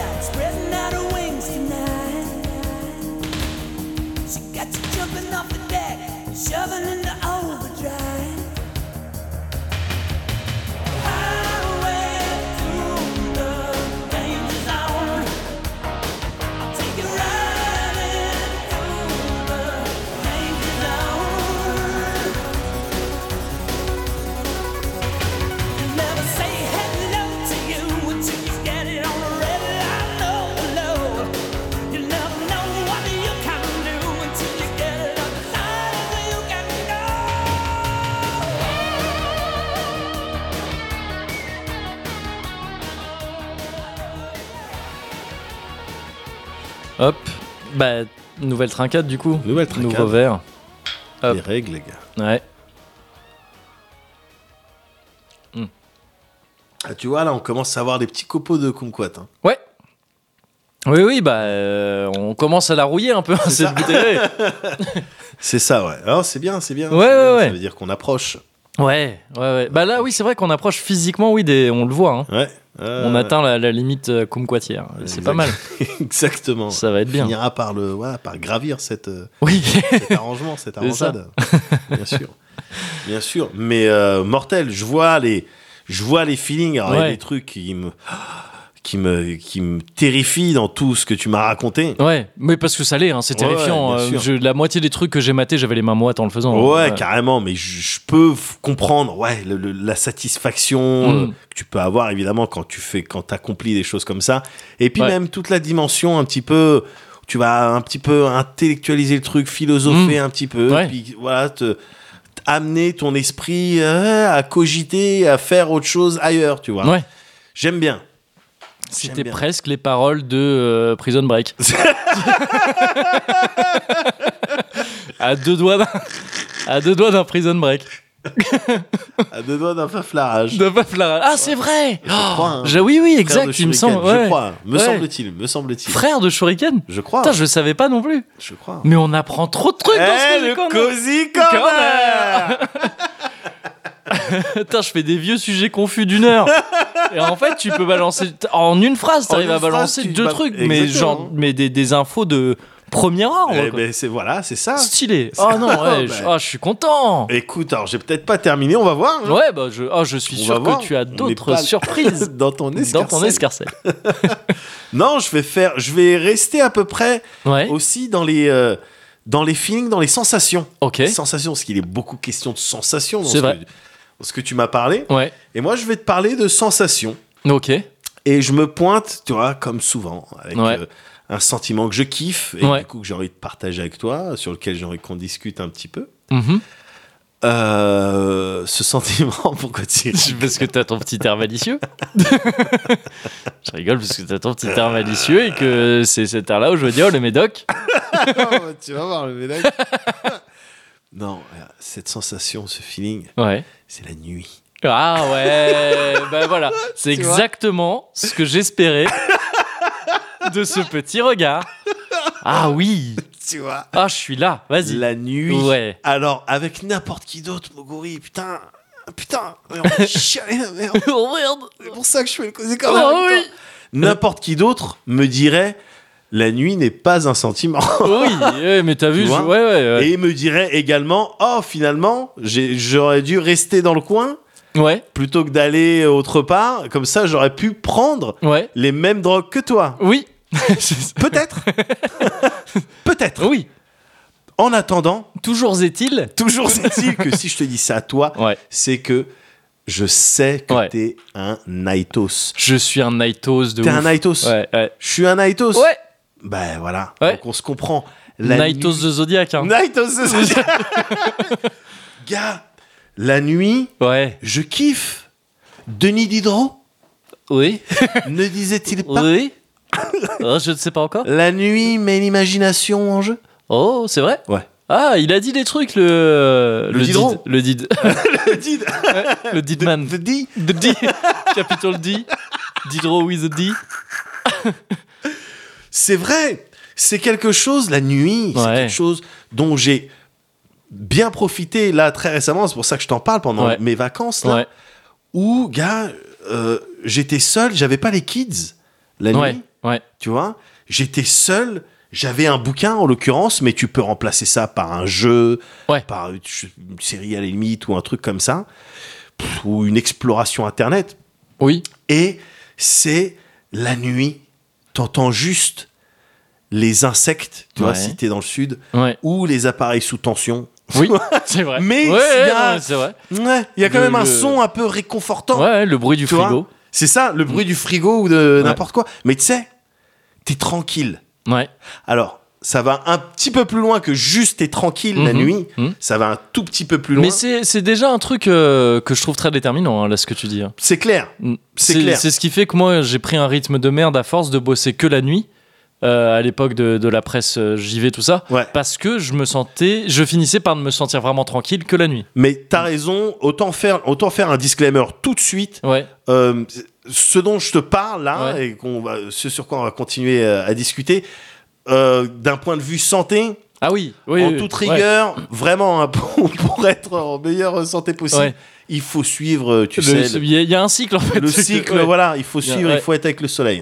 Il faut être avec le soleil, c'est comme ça. Sauf que- quand t'es un peu trop dans le nord où là, euh, tu- sinon tu restes vraiment réveillé six mois de suite. Voilà, voilà, mais tu Et vois, typiquement, c'est des citations que je kifferais, parce que moi, la nuit, j'ai pas de problème avec la nuit, tu vois. Donc, ouais. 30 jours de nuit, en plus, c'était un film, Oui, je crois. Un oui. film nul avec des vampires, ouais, mais que j'avais kiffé, moi.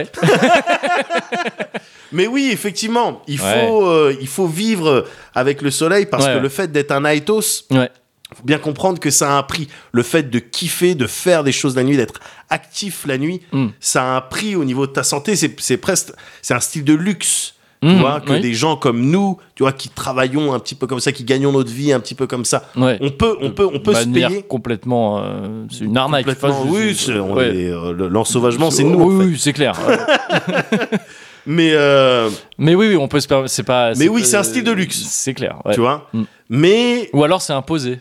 Quand tu bosses de nuit, c'est pas toujours les, les, les tafs les plus euh, Et- cool non plus. exactement, euh, parce que t'es pas je- là pour kiffer la nuit. Voilà, quoi. parce que là, je te dis, là, kiffe Ouais. la nuit, je- j'aime quand Dame Noctis Oh oui. me drape de, de son sombre manteau. Ouais. Mais j'ai fait de l'intérim aussi la nuit, tu sais, Ouais. pour être payé euh, Ouais, quelques autre- pourcentages de plus. De plus. J'ai fait de l'intérim, c'était chiant. Bah oui, c'est un autre délire. Chiant, t'as pas le temps de réfléchir à Bien quoi que ce sûr. soit, t'es Oui. fatigué, c'est de la pas merde. genre, oh, le bruit du frigo. Non, Non, le bruit des caisses que je dois Oui, porter voilà, ou non, des de conneries, non, c'est chiant. C'est de la grosse merde. Mm. Toujours est-il que je kiffe la nuit. Ouais, ouais. Je Mm. kiffe la nuit, é- je, je trouve que mes émotions les plus intenses, mes souvenirs les plus forts Ouais, en matière de produits culturels, puisqu'on est dans le Cozy Corner aussi un petit peu quand même, faut pas oublier, c'est vrai. tout ça, c'était la nuit. Mm. Deux heures du mat, meilleure heure. C'est vrai. voilà, meilleure heure, c'est là où... Deux Zdum. Deux. Zdum, C'est clair, c'est Voilà. la meilleure heure. Ouais, Avec clair. à la limite avec 22h30 parce que c'est vrai que bon tu vois ça marque un petit peu le début de bon ben maintenant Oui. c'est les grands Oui, c'est vrai, c'est vrai, exactement. tu vois et puis de- le début de bon ben je vais me coucher ok Ouais. bonne nuit Ouais, oui, oui, oui. tu vois c'est le top départ Ouais. Allô, Mickey Ouais, non, mais c'est ça. Pour moi, 2h du mat, c'est le début de la nuit. Ouais, ouais. Alors que non, pas du tout. Bien c'est presque la Ouais, fin. Tu vois, c'est presque la fin. Mais c'est là où tout peut se passer. C'est clair. Tout peut se vrai. passer. Mm. Tu vois Et donc, je kiffe ça. le- les jeux vidéo, les livres, Mm. les, euh, les, les explorations Internet, quand je te disais tout à l'heure. Mais, gars, Même la bouffe, Ouais, même la bouffe dans la douceur de la nuit, ouais. tu vois. La Le petit snacking ou, Oui, ou même oui. du vrai repas? Non, non, le snacking, Le je veux petit dire, snacking, ouais. en temps normal, tu sais qu'on n'irait pas dans un pizza Pino, on va pas la kiffer. Enfin, tu Non, vois, oui, oui. Un ouais. midi, t'as faim, tu vas Ouais. pas aller manger dans une Non. pizza Pino. Non, Oh. Il est, il est 4 du mat. Ouais. T'es un petit, t'es à 180 degrés, t'as ouais. faim? Ouais. Mmh, t'as envie de parler en Ah bah oui, italien. oui. Bien sûr. La margarita. Bien sûr. Bien Dolce sûr. Vita, là aussi. ouais. c'est Ouais.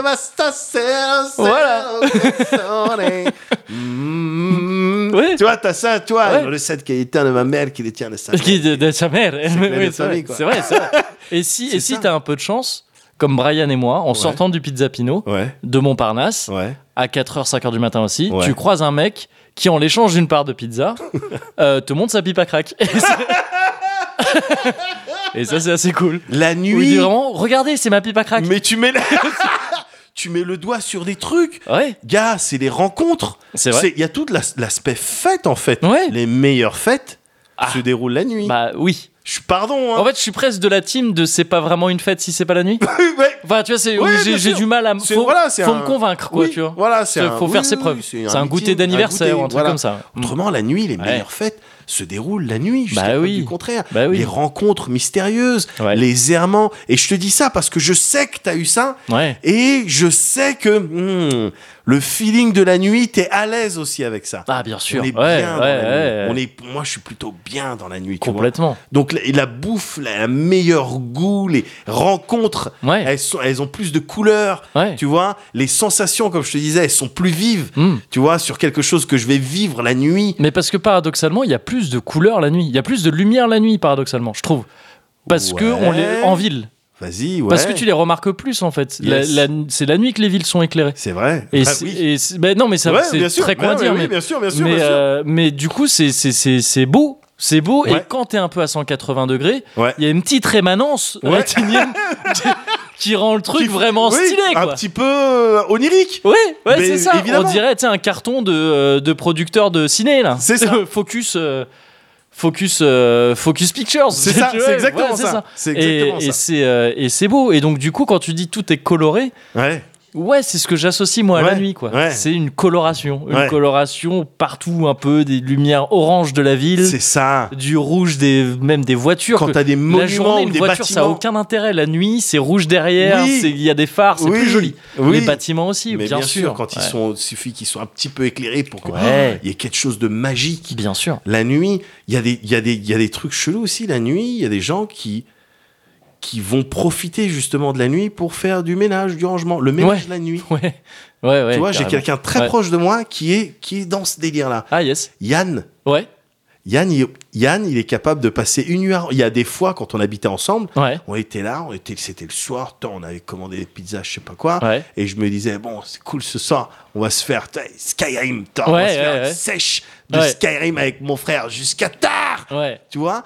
Et puis, il y a un truc qui le.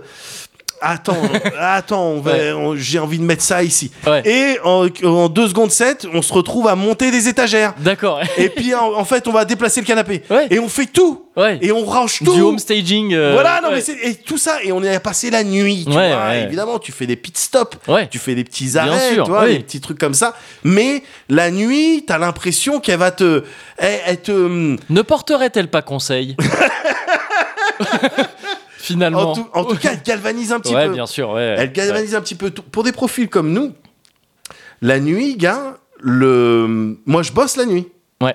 Je bosse la nuit, j'ai bossé la nuit. Mm. Alors, là-dedans, on va pouvoir peut-être un peu en discuter. Il y a peut-être une situation de euh, la poule et l'œuf. Ah oui, oui, oui, oui, ouais. Parce que, bon, je connais un petit peu de ton profil. Ouais. Je connais un peu le zigoto.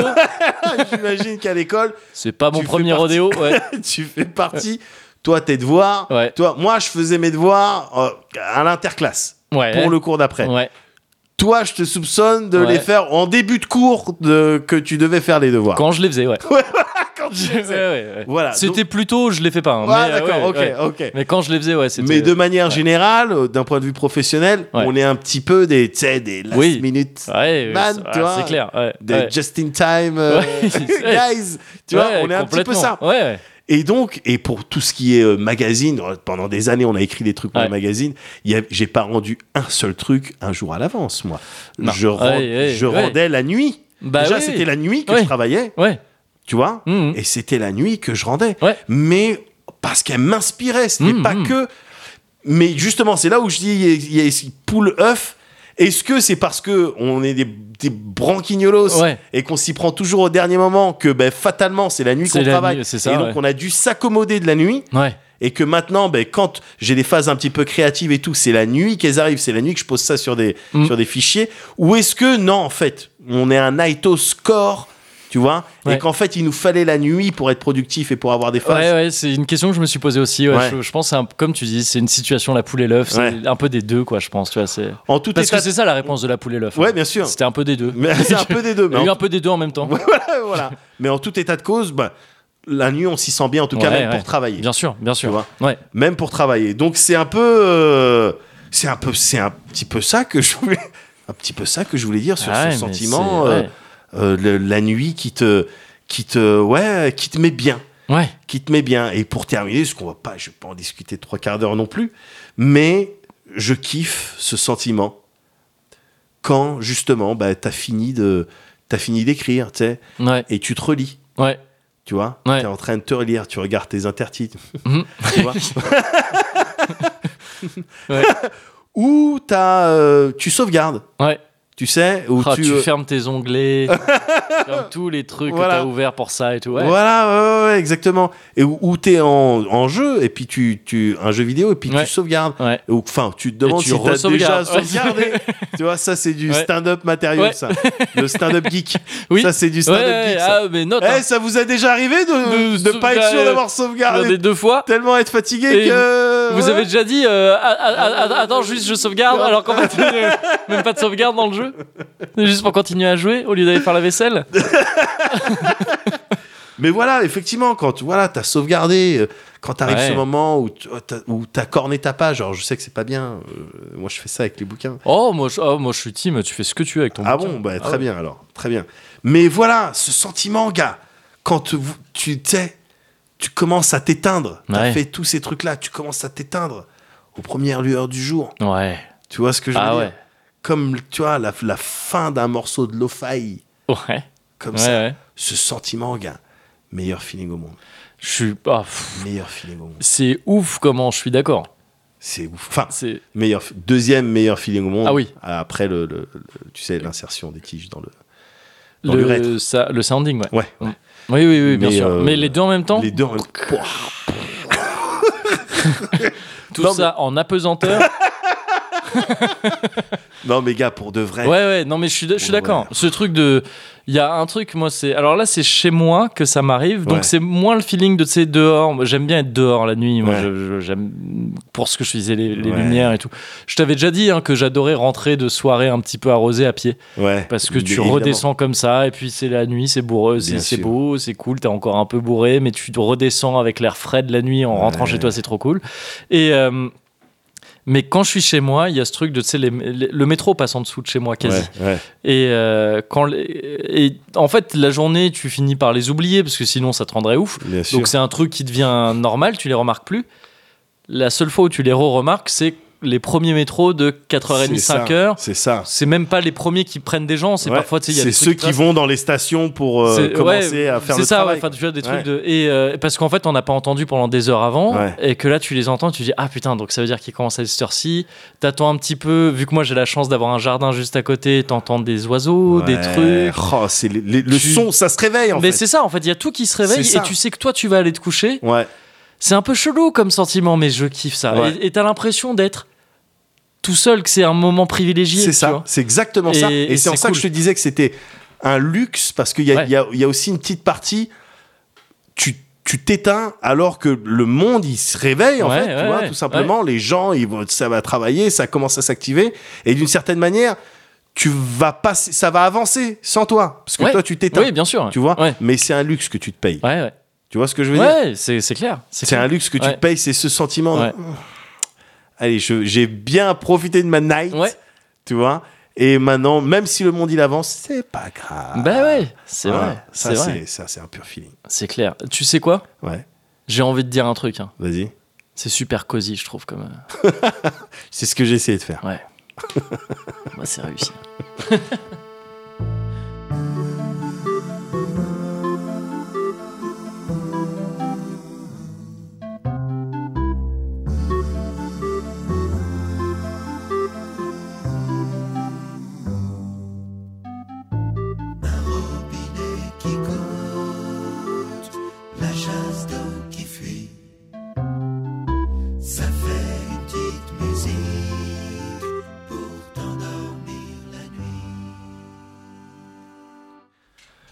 Euh, Einstein. Ah, ok. Galilée? Yes. Hum, Copernic. Ouais. Euh, plus récent, Stephen Hawking? Léonard de Vinci. Ouais, bien sûr. Euh, Newton. Isaac, hein, pas le chien. Oui. Ouais. Marie Curie. Ouais. Évidemment. Pierre Curie? Oui. Un peu facile. Hum, Margaret Hamilton. Ouais. La Lune, tout ça. Euh, Nacho Vidal. Attends, je... Quoi Bah, euh, dans Bud Bank Theory, euh, je crois qu'il joue un scientifique. en physique, si tu vois ce que je veux dire. Alors, je m'attendais pas à ça. Je m'attendais à Raoul. Je m'attendais au Bogdanov. à Bien Vivi. sûr. Ah À McLesguy. Ah, McLesguy, éventuellement. voilà, il y en avait plein d'autres, quoi. Il y en avait plein d'autres, mais ouais, il y avait Fred et Jamie, enfin, il y en Oui. avait plein d'autres, quoi. Ouais. Mais. euh, Non, Non, non, non. Mathieu Euh, Vidal. C'est ouais. con, parce que c'est drôle, mais t'as perdu, par contre. Ah bon? Euh, C'est pas un Ah, scientifique. j'étais vraiment parti sur. euh, ouais, ok. ouais, non, non, non, malheureusement. J'étais parti sur une victoire. Celle-là, je voulais vraiment la gagner. Ouais, ouais, j'ai vu, j'ai vu. Il y a des défaites qui blessent plus euh, que d'autres. hein. J'ai l'impression. Je voulais vraiment gagner. Il va falloir manager ta déception. Je vais me mater euh, Bud Bank Theory.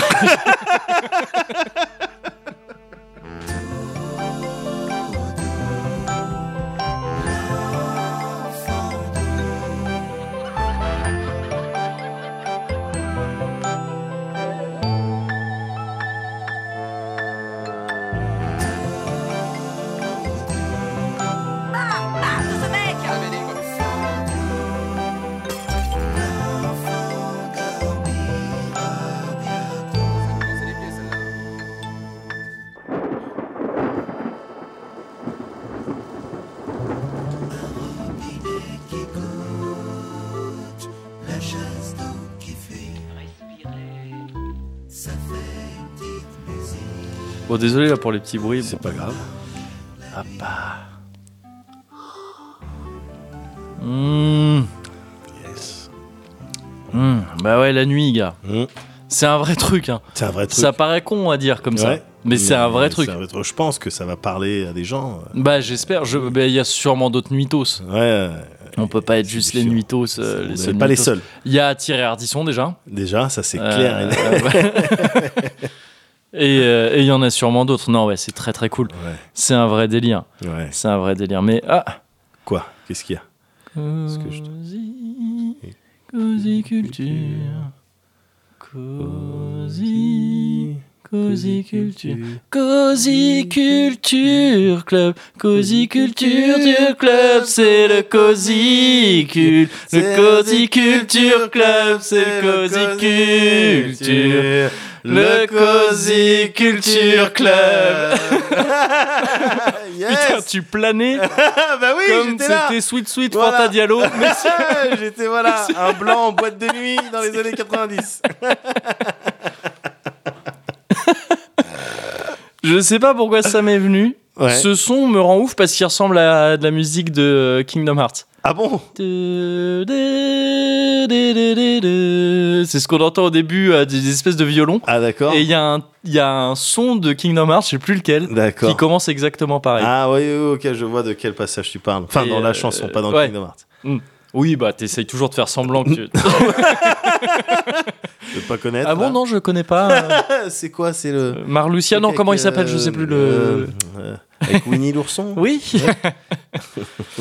Bah oui, non, si, c'est le Cozy Culture Bah, Club. effectivement, ouais. Pour moi, le Cozy Culture Club, il se passe de nuit, hein, d'ailleurs. Oui, Je- Dans le, tu vois, dans le, dans le lore, Ouais. on est de nuit. il s'écoute de nuit. Il même. s'écoute de nuit, Ouais. de préférence, mais après, chacun fait un peu ce qu'il veut. C'est Oui. toujours la nuit quelque part, Ouais. c'est comme ça qu'on peut se rassurer. C'est ça. Mais, euh, mais ouais, ouais, pour moi, c'est de nuit. C'est la nuit et on parle un peu de ce qu'on a vu, pas forcément la journée. D'ailleurs, Ouais. j'allais essayer de faire un truc. mais en fait, non, c'est con. Euh, là, moi, je vais te parler d'un truc que j'ai vu la journée, dit. Ok. et que j'ai vu à Bordeaux. Alors voilà, on va un petit peu sortir, tu vois oui. de tous un peu les trucs ah parisiens, Paris. parisio parisien, paris, parisio centré. Je vais aller dans le sens des Bordelais Ouais. en faisant un truc qui parle pas de Paris pendant quelques temps. Ouais. Euh, en parlant d'une expo euh, qui a lieu à Bordeaux en ce moment, mais jusqu'à euh, janvier, donc il y a pas mal de temps. Je me dis, c'est, on peut en parler. Il y a Bien des gens sûr. qui ont peut-être l'occasion euh, de passer dans le coin et de voir cette expo. Et de toute façon, au pire, euh, il y a une, insta- une installation similaire à Paris, je crois, et il y en a même eu à Avignon également. Donc c'est un truc qu'on peut voir ailleurs, à- sûrement à différents moments de l'année, mais c'est un truc qu'on peut capter à différents endroits. Ouais. Et euh, c'est une expo, euh, une sorte de. En l'occurrence, là, c'était une double expo. Je sais pas si c'est le cas euh, partout. Sur deux euh, artistes peintres euh, entre 19e et 20e siècle, les deux. Ouais. Gustave Klimt et Paul Klee. Alors ces deux... euh, ah merde, j'avais pas pensé. Euh, J'ai pris un truc pour te montrer un Ouais. peu euh, ce qu'on fait l'un et l'autre, parce que je pense que tu as déjà vu. Ah ouais? Mais j'aurais du mal à te, à te décrire le truc sans ça, sans te le montrer. Et donc, ces ces deux, ces deux artistes, l'un est euh, Klimt et euh, Paul Klee. autrichien. Ouais. Ah Ouais, pardon. euh, Klimt est autrichien et Paul Klee euh, était. Enfin, était, Klimt d'ailleurs, il est décédé Ouais. aussi. hein. Et Klee était allemand. Et il, Ah, il s'est retrouvé aussi en, en Autriche, je crois, à un moment, à un moment Ah de sa ok. vie. Parce que moi je le voyais plus brésilien. Tu sais à la base du jiu-jitsu euh, Paul Klee. C'est vrai qu'il a C'est vrai. J'ai tu- les j'ai- frères, j'ai euh, mis du temps à me retrouver. les frères Les Gracier. frères Gracier, bien sûr. Euh, Klimt, oui, voilà, c'est ça. Klimt, c'est Yes. euh, ce, ce tableau est, est un peu connu. Enfin, t'as peut-être vu des trucs dans ce délire-là. Ok. Et, euh, et donc, c'est. Alors, il se trouve que moi, de, de mon côté, c'est deux artistes qui me parlent beaucoup parce qu'il y avait chez mes parents, quand j'étais gamin, Ouais. il y avait deux grands tableaux, enfin des reproductions évidemment, Yes. euh, mais un de Klimt et un de Klee.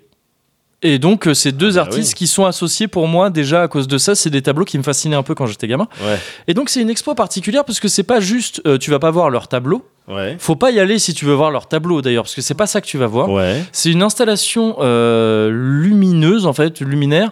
Dans, à Bordeaux, ça se fait dans les anciens bassins à flot. Euh, dans la base sous-marine, c'est un truc immense où là, on allait entretenir les sous-marins. D'accord. Donc, c'est à flanc de port, comme ça. Et, et c'est comme une espèce de hangar, mais immense, dans Yes. lequel il y a, euh, en enfilade comme ça, à peu près trois ou quatre euh, sections qui sont entrecoupées par des arches. Donc tu vois de l'une à l'autre quand même, mais Ouais. c'est un peu coupé. Et dans chaque section, il y a deux immenses bassins dans lesquels chacun pouvait rentrer un sous-marin. Donc c'est un grand, Ouais, grand, grand truc. Ouais. Déjà, le lieu est fou. Euh, ça fait pas si longtemps qu'ils ont réhabilité ce lieu-là pour. euh, c'est évidemment un lieu qui avait servi vraiment à ça, hein, l'entretien naval et tout ça, notamment euh, pendant la guerre et tout, la dernière guerre. Et. Euh, et, euh, et là, depuis quelque temps, c'est réhabilité en tant que bah, sorte de musée, quoi. Ils, a- ont appelé sûr. ça les bassins de lumière maintenant. Et euh, donc là, en gros, tu vas là-dedans et pendant, euh, je sais plus combien de temps ça dure. euh, celle de clé était un peu plus courte, elle devait durer peut-être une quinzaine, vingtaine de minutes max. Ouais. Non, peut-être même moins, 10-15 minutes. Et celle de euh, Klimt euh, durait plus, euh, ouais, une bonne vingtaine de minutes. C'est des expos comme ça où tu as des éléments de leur tableau qui sont animés, qui sont projetés sur les murs Nice. et qui sont reflétés sur les bassins. Et c'est assez incroyable à voir. Ouais. C'est alors. C'est assez kitsch, hein, parce Ouais. que c'est un truc, voilà, on va t'animer des tableaux, des trucs dans un décor un peu fou, c'est très coloré, Ouais. c'est très truc, bon. Mais c'est quand même très cool, Ouais. parce que le lieu est fou. Déjà, c'est un lieu fou, tu vois, t'en vois pas beaucoup des lieux comme ça. Moi, c'est des trucs qui me fascinent, ces lieux-là. Le combo grand hangar plus des bassins dedans avec de l'eau, Ouais. que dedans il y avait des bateaux avant. Ouais. Waouh, ça me met dans un état déjà assez ouf. À proximité d'un port, les ports, je suis bien dans n'importe quel port. Ouais. J'adore les ports. J'adore les ports. Les gros ports. Ouais, J'adore ça.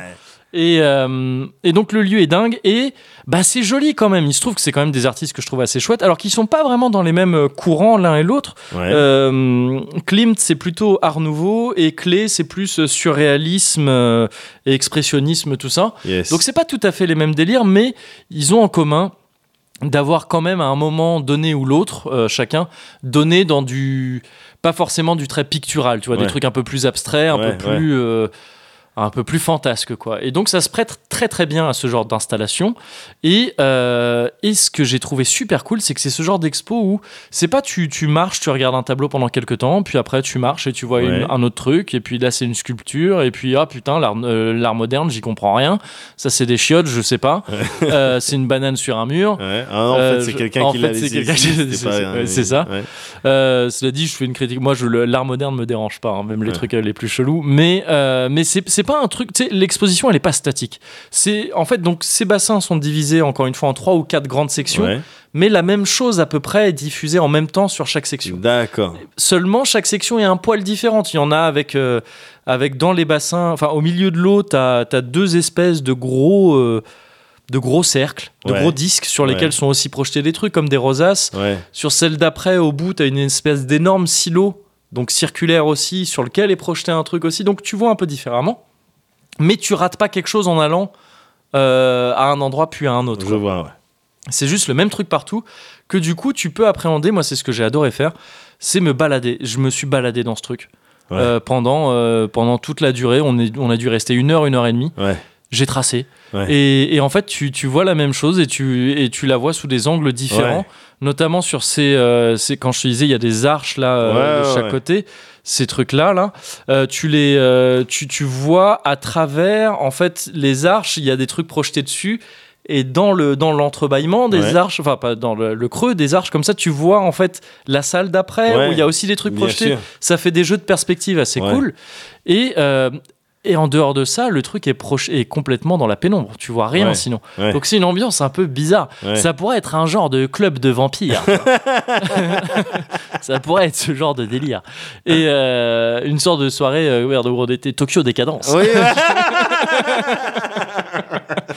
Je vois. Et, euh, et, et du coup, l'ambiance est assez folle, assez surréaliste. Et c'est super cool. Ouais. C'est super cool. Encore une fois, tu vas pas pour découvrir des œuvres. Il Ouais. y a des éléments vraiment de ces œuvres. Là, par exemple, ce couple très connu de Klimt là qu'il y avait sur l'affiche, il y est, il est animé. Ouais. Cette femme aussi, là, Ouais. que Klimt a peint à plusieurs reprises, on la voit beaucoup. Elle est également euh, animée avec d'autres trucs.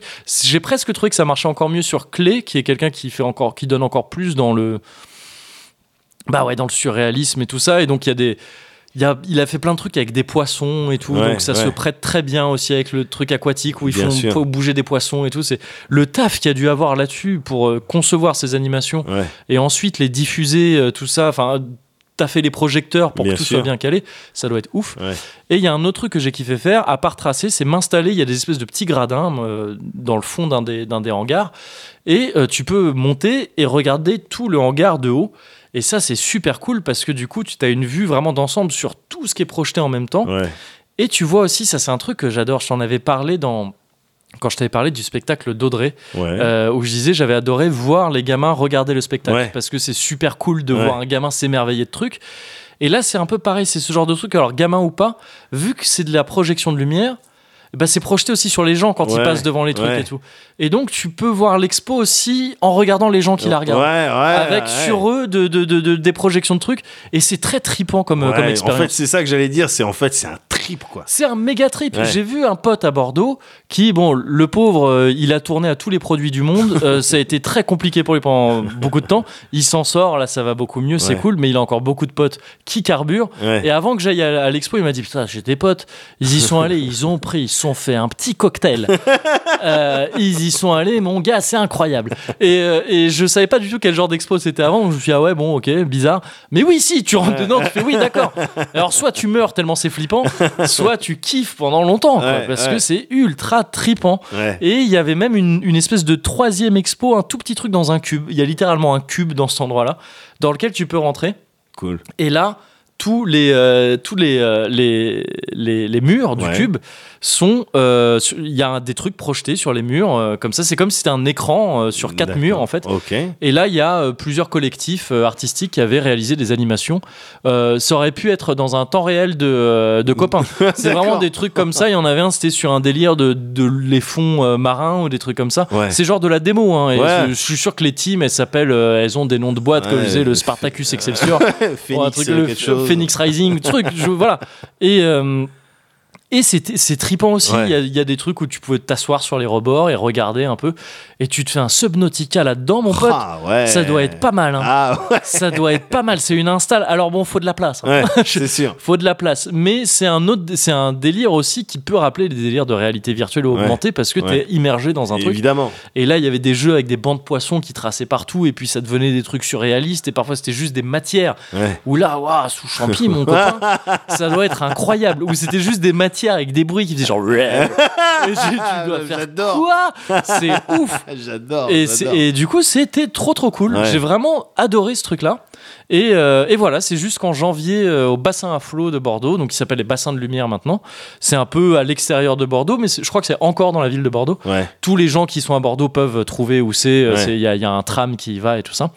Et. euh, et voilà, et donc cette expo, je sais que les bassins de lumière, il y a des équivalents dans d'autres villes, donc à Paris, Ouais. je sais plus comment ça s'appelle, et près d'Avignon, près d'Avignon, pardon, il y a des carrières, des anciennes carrières de pierre, euh, où ils ont fait le même genre d'installation, pareil avec la lumière, et il y a eu cette expo sur Klimt aussi, je crois que c'est exactement la même. D'accord. Euh, D'ailleurs, je vais juste citer les gens qui ont fait ça. C'est Gianfranco Lanuzzi, Renato Gatto et Massimiliano Sicardi. Donc, manifestement des Belges. Euh, J'imagine que c'est trois Italiens. Et, euh, et il me semble que Aurélien, Ouais. euh, copain Aurélien, il Ouais. avait vu ça près d'Avignon. Il m'en avait parlé il y a quelques années. Ah ouais. Il avait vu ça l'été et euh, il avait dit que c'était très cool. Il est bien trippé aussi. Ouais, ouais, j'avais pas fait le lien en fait avant de me retrouver là et de me dire, ah, mais si, en fait, c'est la même install, c'est juste dans un autre lieu, mais c'est le même délire quoi. D'accord. Et donc, ouais, il y a moyen de choper ça ailleurs. En ce moment, en tout cas, c'est disponible à Bordeaux et euh, c'est super cool. Ok. C'est super, super cool. Mortel. Mortel. Voilà. Euh, écoute, c'est vraiment le genre de, genre de trip que je j'aimerais me faire. Il y a des trucs similaires. hein. Il y a eu des trucs similaires à Ferme du Buisson et tout. Ouais, j'imagine, ouais, un petit peu comme ça. Son et lumière. Ouais, voilà, Parce que oui, c'est ils bon. sont aussi beaucoup. hein. Il y a Ouais. du son tout le temps. hein. Ouais. C'est- C'est pas tout ça silencieux. J'ai pas précisé, mais oui, il y a de la musique. euh, Ouais, non, c'est des trucs classiques euh, pour la plupart euh, qu'on connaît d'ailleurs, mais, mais bon, ça fait partie du délire. Ouais, c'est ma confiture. Ouais, C'est ma confiture. Ce qui est aussi ma confiture, ouais. C'est la confiture. J'adore ça. c'est la Deux pomme, groseilles comme de myrtilles. pomme pote. En fait, c'est euh, pas vraiment de la C'est confiture. le Capri-Sun de la confiture. Euh, non, euh, c'est- ce qui est aussi ma confiture, c'est Ouais. la lecture. Alors, C'est vrai. on dirait pas parce que je crois que sur 79 Cozy Corner, Putain, c'est vrai. j'ai dû te parler 79, de un ou deux livres. Oh oui, ouais, oui. Enfin, Oui. c'est pas ce qui revient le plus, mais un peu quand même. Et pourtant, j'adore. Je Bah te oui. parlais de la night euh, tout à l'heure. Ouais. Euh, ça fait partie des activités agréables à faire pendant la nuit. Ouais. Et c'est ce que j'ai fait là pendant ces vacances. Mhm. Il y a un, un petit cosy qui nous a envoyé. Alors, j'ai pas envie de dire de bêtises. Je crois que c'est Fabrice, mais j'ai pas envie de dire de bêtises parce que c'est, je, je- j'en suis vraiment reconnaissant. Ouais. Euh, mais qui nous a envoyé un petit, un petit package Ouais. avec notamment dedans des livres. Ouais. Dont un, pour moi, c'est ça, c'est celui euh, Ouais. dont j'a- j'avais récupéré un bouquin, je crois. C'est pas impossible. C'est la même personne, j'imagine. Que Ouais. je- j'ai embarqué cet été, mais en fait, j'ai pas fini le livre que j'avais. Ah oui, Mm. tout à fait. Ouais. Tout à fait. Et, et donc, c'est ce, que, c'est ce dont je vais te parler pour le Cozy Culture Club. Je vais te parler du euh, problème à trois corps. Ouais. Le problème à trois corps de euh, Liu Cixin. Ouais. Je sais pas si je prononce bien. Je crois que ça se prononce comme ça. Bon, Il me bah, semble. c'est parfait. C-I-X-I-N, quoi, c'est ça? Ouais, Ouais. c'est ça. Ça faisait longtemps euh, que moi j'avais pas lu. Ça faisait longtemps en fait moi que j'avais pas lu des bouquins que j'avais. Ça m'a l'air d'un belge aussi, d'ailleurs, celui-là. Oui, oui, oui, c'est tout On à peut fait. dire Enfin, encore il- belge, euh, hein. C'est euh, flamand. Peut- Oui. Oui, ça faisait longtemps que j'avais pas lu. ouais. Et, euh, et là, c'était encore une fois les conditions idéales. Ouais. Tu vois, dans la douceur de la nuit, j'étais Ouais. sur une, une petite chaise, euh, tu sais, comme dans les films de truc qui cul. se balance un peu. Ah Ouais, oui, oui, voilà. Oh, gros truc de cul. ça. Une fuck chair. ouais, voilà, c'est ça, oui. Une fuck chair. En forme de cheval, là, tu sais, les, les sais, chevaux. avec les euh, lanières, enfin, avec les crochets. là. J'étais- Enfin, tu vois ce que je veux Ouais. dire Ouais. Et, et donc, j'étais pépère dans ma lecture de ce roman de science-fiction. En plus, j'ai lu ça. Donc, roman de science-fiction, je vais, je vais rentrer un petit peu dans les détails. Ouais. Mais j'ai lu ça en pleine nuit des étoiles. Oh, stylé. Ah, mais Tu oui, t'as pu voir ça, putain. j'ai- Ah ouais, Cet gars. été, j'ai pas Aïe, pu aïe, être à un endroit gars. cool pour voir J'ai ça. levé la tête, j'ai vu des choses. Aïe, aïe, aïe, J'ai fait des vœux, j'ai fait des ah, vœux. ah, bah, je suis content. Je suis content que un de nous ait pu en profiter. J'ai fait des vœux et t'inquiète pas, ils nous concernaient tous les deux. Ah, Donc, cool. euh, je te dirai pas Ouais, parce que j'ai pas envie que ça se réalise pas. on va pouvoir adopter. Ils vont accepter. On va voir. On va voir. En attendant, Ouais. euh, le problème à trois corps, donc paru en Chine en 2008 Ouais, et chez nous en 2016. ouais. Bah, c'est loin. Hein. Ouais, Ouais. mais c'est le, temps que, le Ouais, temps que ça arrive, tout bien sûr. simplement. Tout, tout simplement. Oh, Il n'y a, pas d'autre explication. voilà. C'est une trilogie. Ouais. C'est une trilogie donc qui compte euh, donc le Mais problème- dont, tu n'as lu, que le premier tome, c'est pour l'instant, c'est Alors, ça? tout à fait, ouais. Ouais, j'ai, ok, lu que ok. le premier- j'ai lu que le premier tome. C'est une trilogie, donc Le problème à trois corps, euh, La forêt sombre et La mort immortelle, je crois. Yes. Et le truc, c'est que j'ai appris que c'était une trilogie après avoir. Là, il y a quelques jours. là. Ouais. Ah, Après le avoir genre lu de le bonne premier. surprise. Ah, mais Si c'était t'as une kiffé, excellente. ouais, c'est ça. Il y en C'était a une d'autres. excellente ah, ouais, surprise. Ouais, ouais. C'était une excellente. J'ai lu le truc, j'étais waouh, c'était le kiff et tout. Et là, il y a quelques jours, mais c'est une trilogie. Et donc, j'ai regardé dans le, dans le package, Ouais. et il y a les deux autres. Ah oui, ah mais carrément. Ah mais bah t'es oui. bien, d'accord, ok. Je suis trop bien, Et est-ce qu'il y a un nom de Est-ce que la trilogie a un nom? Tu sais parce que parfois. c'est Alors, on l'appelle la trilogie du, du problème à trois corps. Ah oui, ok. Voilà, c'est, elle est connue euh, Ouais, pour ça. Et euh, donc, roman de SF, Ouais. over populaire en Chine, over populaire dans le monde en fait, parce que Ouais. c'est un des premiers chinois qui, euh, qui, qui verse C'est là-dedans. vrai que chinois, enfin SF chinoise, c'est pas un truc euh, qu'on connaît beaucoup. C'est Ouais. j'avais C'est la lu. première fois que j'en entends parler. entendu Ouais. parler. Mm. Et voilà un roman qui va te nourrir en intrigue Ouais. Et qui va philosopher sur euh, euh, les lois fondamentales de la physique, sur la science, tout ça, euh, et dans lequel tu vas suivre plusieurs persos. Hmm. Tu vas suivre, par exemple, une meuf qui s'appelle euh, euh, Ye Wenxie, Ouais. qui est euh, astrophysicienne et qui, euh, à l'époque, en Chine, à l'époque de la révolution culturelle, était Ouais. donc euh, très jeune. La révolution culturelle, ça doit être c'était la fin des années 60, un truc comme Il ça. me semble. Ouais. Alors, j'étais pas bidon, du tout, j'ai pas du tout les bases. hein. Tu sais, à part le mec qui, euh, le, le man versus tank là, j'ai rien, j'ai rien. On dirait le nom d'un jeu mobile nul. C'est clair.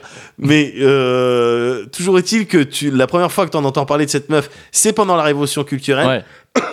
alors que on commence à faire des procès à tout le monde, à tous les scientifiques qui sont là et puis qui essayent de partager euh, leurs euh, théories euh, capitalistes en, en fait. Oui, en tout cas, c'est jugé comme Ouais. ça par euh, tu sais, les organes, les révolutionnaires, les différentes milices qui se sont formées pour dire non, toi, t'es pas assez révolutionnaire et qui t'exécutaient Ouais. devant tout le monde. Tu vois, c'était euh, cette période-là. Ouais. Elle a mal vécu la révolution Oui, euh, culturelle et ça va avoir des conséquences dans le futur. Ok. 40 ans plus tard, tu vas suivre également le professeur Wang Miao. Ouais. Euh, qui taffe dans le- la nanotechnologie, tu vois, c'est un, un- un professeur vraiment euh, balèze, Mhm. tu vois, qui taffe dans la nanotechnologie et qui va être recruté par l'armée Ok. pour infiltrer en fait un groupe euh, de, de réflexion euh, qui Un s'appelle think tank. ouais, un think tank, ouais. voilà, qui s'appelle la Société des frontières de la science, Ouah, ok. voilà. Et euh, C'est un truc des Bogdanov, ça. Enfin, oui, en tout cas, ça, même le, rien que le nom, il a des saveurs Ouais. de secte. C'est ça Mais, euh, mais en fait, il, a été recruté par l'armée pour infiltrer ce groupe parce que récemment, il y a eu une série de suicides Ah, ok. euh, auprès des scientifiques qui ont côtoyé de près ou de loin ce groupe-là, Ok. qui étaient soit dedans, soit qui étaient euh, qui gravitaient autour. Ouais. Série de suicides de scientifiques éminents quand même, D'accord. avec notamment un truc un petit peu choc, une euh, une physicienne qui avant de se avant de se suicider a dit un truc genre ça sert plus à rien, la physique n'existe plus. Ok. Et puis après, je sais plus si elle s'est mis une balle dans la tête ou si elle a sauté par une, si elle a sauté d'une fenêtre. Ouais. Là, pour le coup, la physique, elle a fonctionné. La-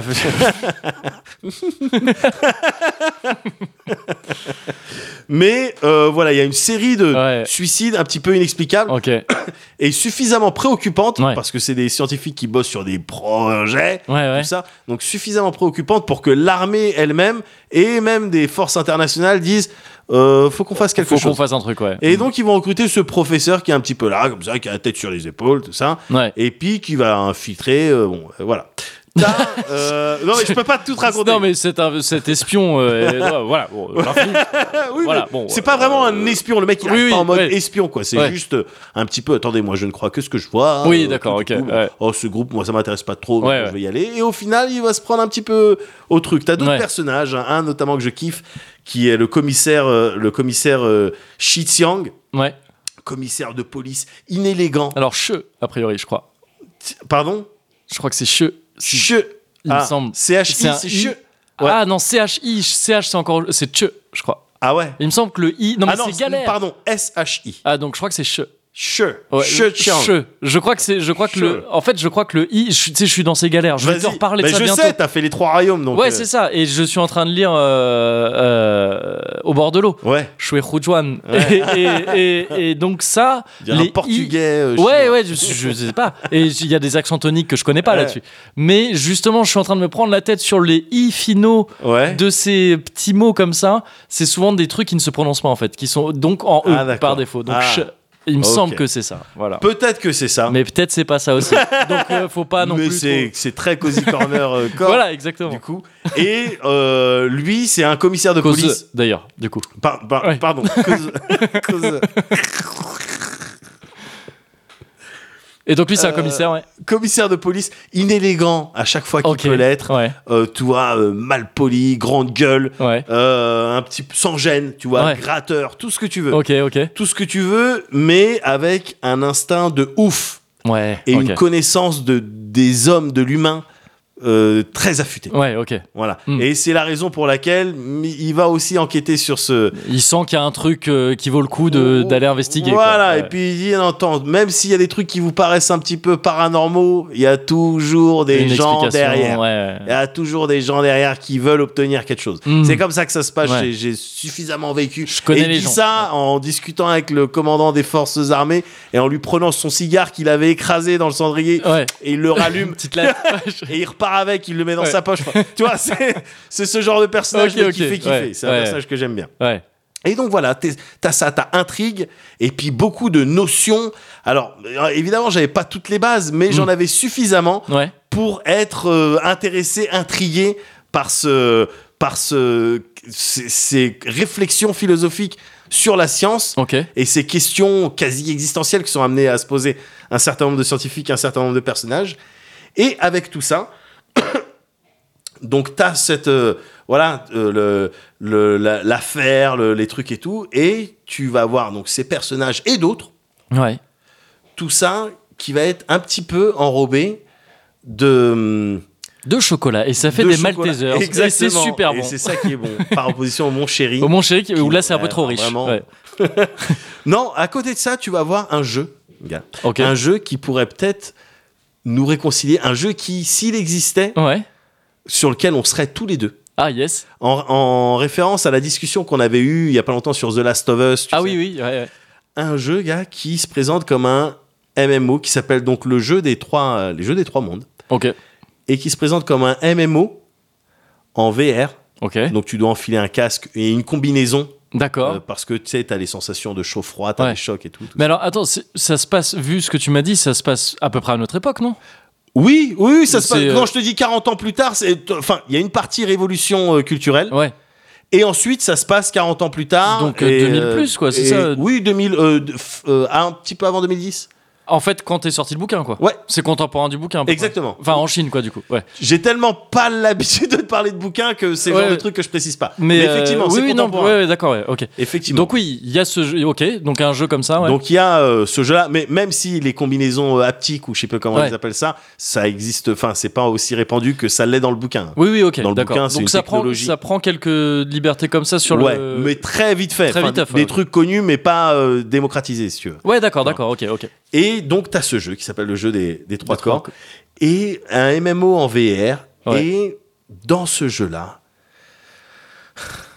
t'arrives dans un monde Ouais. et tu sais pas quoi faire. C'est un jeu, il suffit de mettre une adresse sur internet pour y accéder.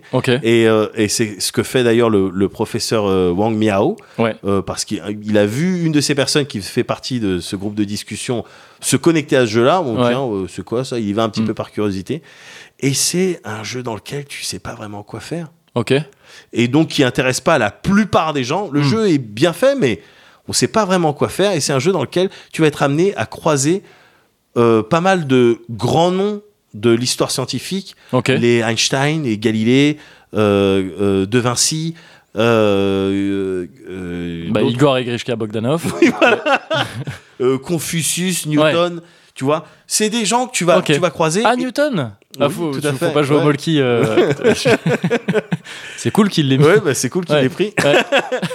Et, euh, et c'est un monde chelou qui, euh, dans lequel tu vas avoir, tu peux avoir des journées de 5 minutes avec un soleil qui trace comme ça.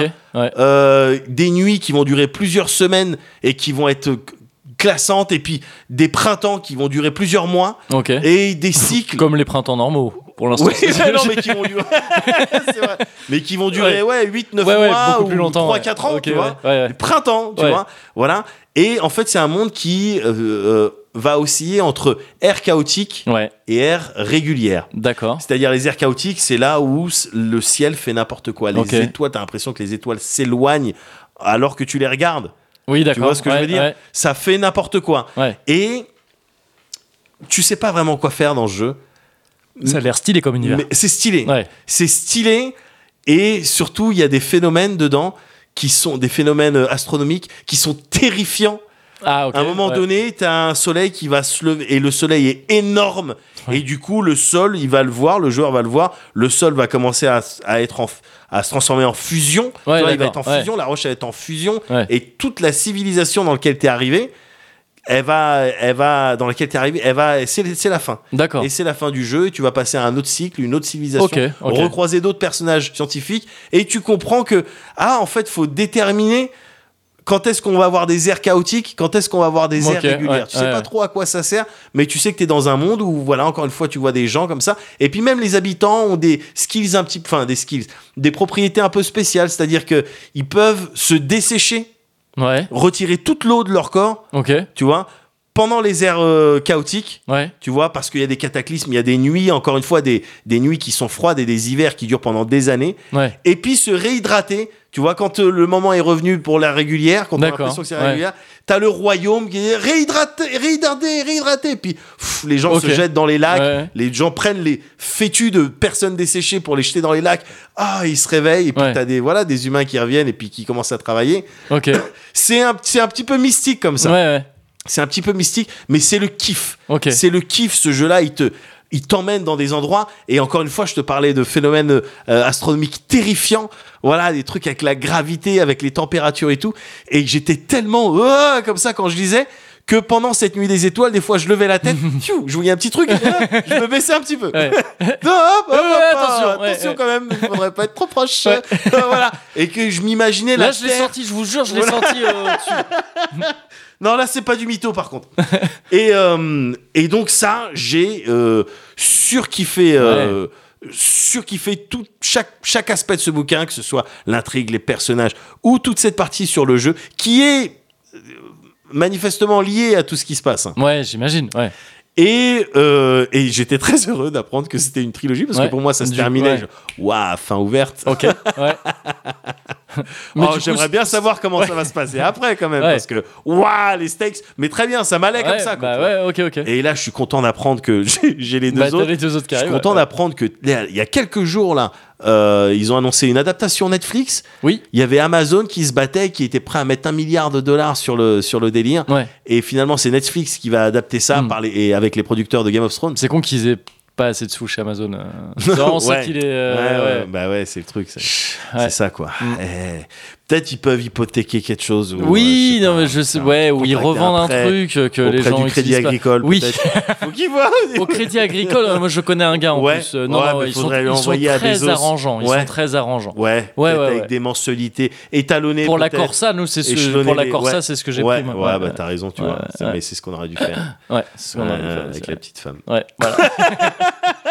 Mais donc, euh, ouais, ils ont pas pu faire ça. et Donc, c'est Netflix qui a. Netflix qui va avoir ça. Et alors, je trouve ça marrant euh, de- Par les gars de Game of Thrones, hein, ça, Ouais, je sais c'est plus ça. si tu l'as dit. Ouais.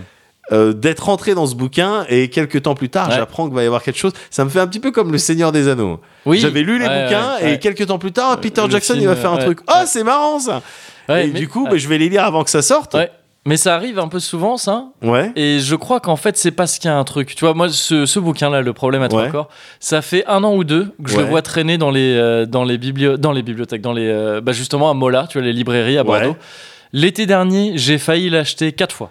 Ah ouais? Ouais, parce que tu sais, j'y allais tout le temps, dans cette- enfin, j'y vais souvent dans cette librairie et tout. Ouais. Il se trouve que euh, chez mon pote Pierre, il y a un exemplaire de ce bouquin. Ah ouais. Et, euh, et, et j'avais vu, tu vois, la couverture, alors en poche, donc pas exactement comme, euh, comme Ouais. celui que t'as, mais bon, le, le même bouquin. Et euh, j'avais vu le truc et je m'étais dit, attends, euh, j'avais vu SF et effectivement euh, un nom chinois et tout. Ouais. SF chinois, tu vois, ça m'avait, alpa- ça m'avait, euh, Ouais. ça avait éveillé ma curiosité juste pour ça. Et il se trouve que j'avais lu juste la première page, comme je le fais souvent. Ouais. Et c'est pas, j'avais pas envie de lire de SF à ce moment-là. en Ouais. fait. Enfin, tu vois, j'étais sur d'autres trucs qui avaient vraiment rien Ouais. à voir. Du coup, je l'ai laissé. Mais à chaque fois, je retombais devant et il commençait à être mis en avant euh, chez Mola. Et donc, je l'ai vu aussi à la Fnac à Paris. Mais parce qu'il s'est pense que c'est- over populaire en fait le truc. Ouais, c'est ça. C'est en fait, c'est des trucs qui prennent un peu. Ouais. Et, euh, et c'est là qu'en fait, on en fait des. C'est aussi parce qu'on en fait des adaptations Ouais. que la sauce elle monte en Ouais, fait. quand- ouais, avant que des adaptations Bien sortent, sûr. généralement la sauce monte euh, pendant les années qui précèdent quoi.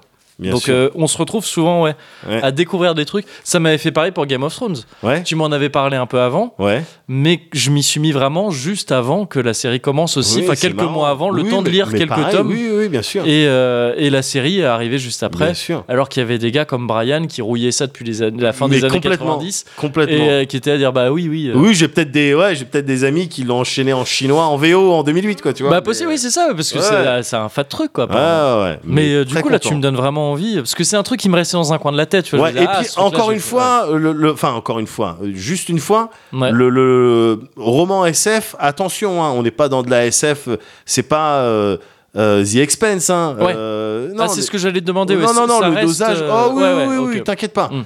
T'inquiète pas. C'est Non, vraiment. mais après, moi, full SF, ça peut me plaire aussi. hein. Ouais. J'ai adoré des sagas de FF en bouquin. Mais, ouais, euh, mais là c'est SF, SF, vraiment, ouais. c'est plus S que F, quoi. Ouais, ouais, mais très bien, c'est cool aussi. C'est Ouais, plus. Il y a, ouais, il y a des trucs qui sont vraiment F, C'est bien cette manière de parler, c'est plus rapide.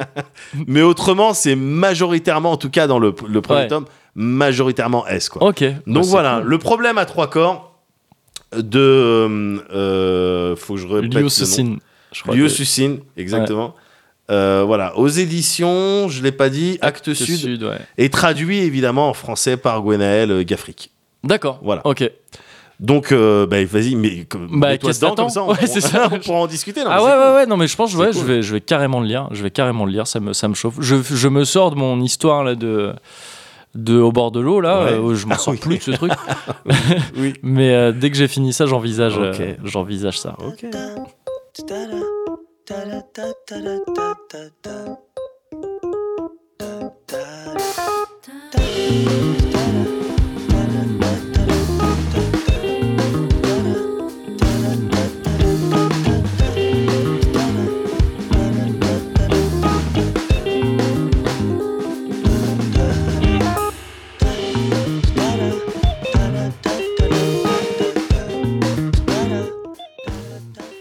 C'est un truc que j'ai noté Ouais, pendant les vacances ouais, parce que j'y ai pensé en déconnant. ouais. Et après, je me suis dit, attends, non, c'est peut-être, peut-être c'est un truc. Un tapis roulant. Ouais. Qui fait le tour de la Terre Ok. et qui est géostationnaire. On irait super vite Ouais. dans un seul sens. Ouais. Le tapis, il bouge pas. En Le- fait, il est pas roulant. En fait, tu mets plein de petites billes en dessous. Ouais. Du coup, c'est pas le tapis qui roule. roulement à billes, roulement à billes. Roulement à billes. il Ouais, faut ah, du avec 6-7. Ouais, faut que ça, faut ouais, que ça roule sûr. bien. Ouais. Et en fait, c'est juste la Terre qui tourne en dessous. Ouais. Et la Terre, elle tourne vite sur Ah, elle elle-même. même. vite, ouais. En Et- 1h45, t'as fait le tour, mon pote. Et donc tu pourrais aller genre loin, vite. Ouais. sans avoir besoin de déployer une énergie folle.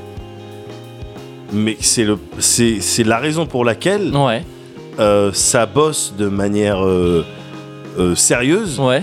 Sur tout ce qui est euh, ascenseur euh, orbital, parce que ça serait pour, pour notamment ce genre de Ce délire. genre de truc. Ouais. Bah, comme quoi, c'est pas con.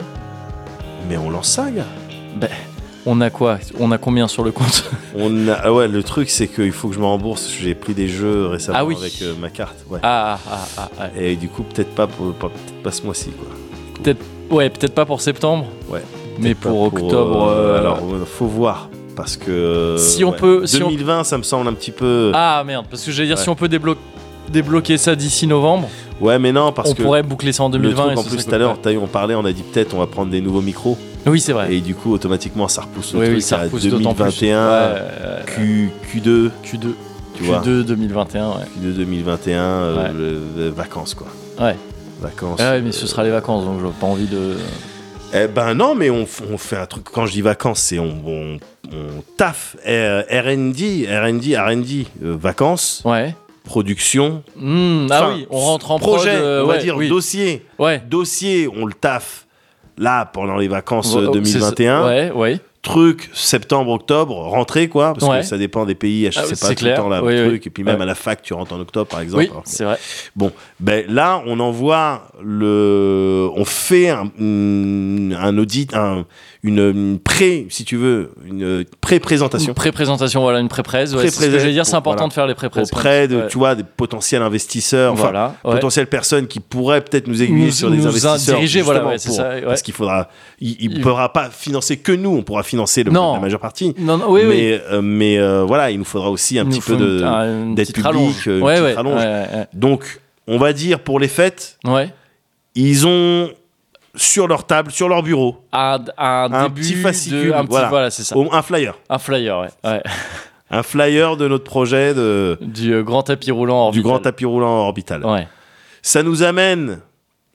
Allez, allez, allez, 2023, 24. 24, 25 derniers carats, quoi. 25 derniers carats, on a la réponse. On a la réponse. De si ça se fait. Voilà. si si- ça, ça intéresse. de si ça intéresse des pas. gens. Ouais, c'est ça.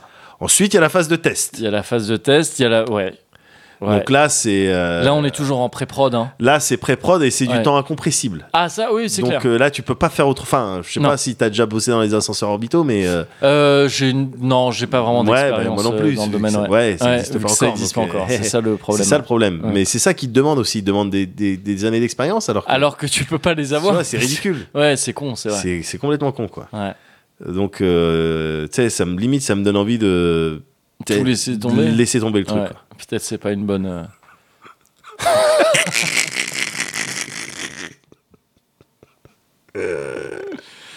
Peut-être juste des avions qui vont vite, quoi.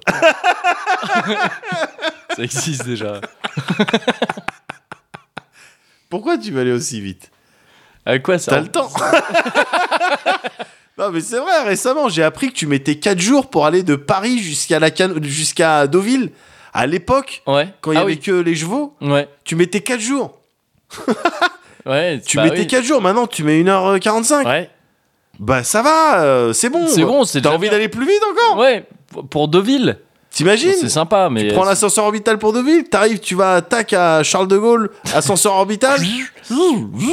en, Oui. 10, en 10 minutes t'es Mais à en il n'y aura pas de station à Deauville, hein, je pense. Non mais tu vas per- tu perdrais plus de temps Ah oui, c'est clair. dans les hangars et Ouais. pour monter dans Et l'ascenseur en plus, orbital. pour l'ascenseur orbital, euh, faut être là 4 heures avant le départ. C'est ça le truc. Euh, pour les douanes et tout ça, pour les trucs, mais c'est galère. évidemment, évidemment, est-ce que t'aurais le droit d'avoir des bagages et tout? Parce que dans l'espace. Ah bah t'as euh, un bagage cabine, mais après pour la soute, Ouais, c'est payant, voilà. hein, ça de toute façon. après, enfin, cabine, enfin, on est sur un tapis roulant, je te rappelle. C'est vrai. oui, ah, Tu un, t'as un bagage tapis. mais après, de toute façon, ils surfacturent tout. hein. si tu veux, un- si tu veux une, une prise USB, C'est clair. USB 4.5, j'imagine, à l'époque C'est où, clair. euh, où, ce sera, où ce sera fait. Attends, mais le truc, c'est que si la Terre elle tourne, Ouais, mais que ton tapis il tourne pas, ouais, ton ascenseur orbital, ouais. il amène Ouais. toujours les gens. Ouais, c'est faut ça. marcher quand même, non C'est ça qui est chiant. ouais. le temps que tu montes, en fait, t'es vraiment ailleurs. Euh, donc tu dois faire à pied. Ah, je- je euh, suis tu monté trop lentement. Ouais, je suis monté trop lentement. C'est ça qui est relou. Ouais, va falloir attendre une heure de plus pour Ouais, oui, bah repasser. oui. Faut descendre maintenant, monsieur. Maintenant, maintenant, ah, trop tard, putain. Ok. Euh, la prochaine fois, vous vous réveillez. On saute, on saute, on On saute saute maintenant. Allez les enfants, on saute Mais papa, j'ai oublié ma...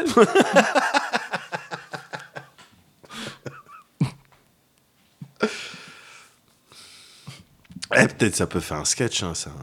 Ça, là, tout ce qu'on vient de dire. Peut-être, hein. Viens, on dit que oui. Bah, on a qu'à dire que maintenant, c'est une nouvelle rubrique. Ouais, Les bonnes idées. voilà. Bon, qui au final, euh, bon, sont pas euh, viables. Non, mais enfin, pas celle-ci. C'était une Mais bonne idée. Et j'en en ai plein des comme Ouais. ça. Pe- Peut-être tu pourrais exposer ta, euh, ton tapis avec la boussole qui indique la mec. Ouais, mais ça, je pense, ça a été fait depuis, non? Possible. Mais il y en a d'autres. Oh putain, moi j'ai Ah une oui, bonne oui, idée. il y en a d'autres. Oui, oui, oui, oui, bien sûr. On a qu'à dire ça. C'est clair.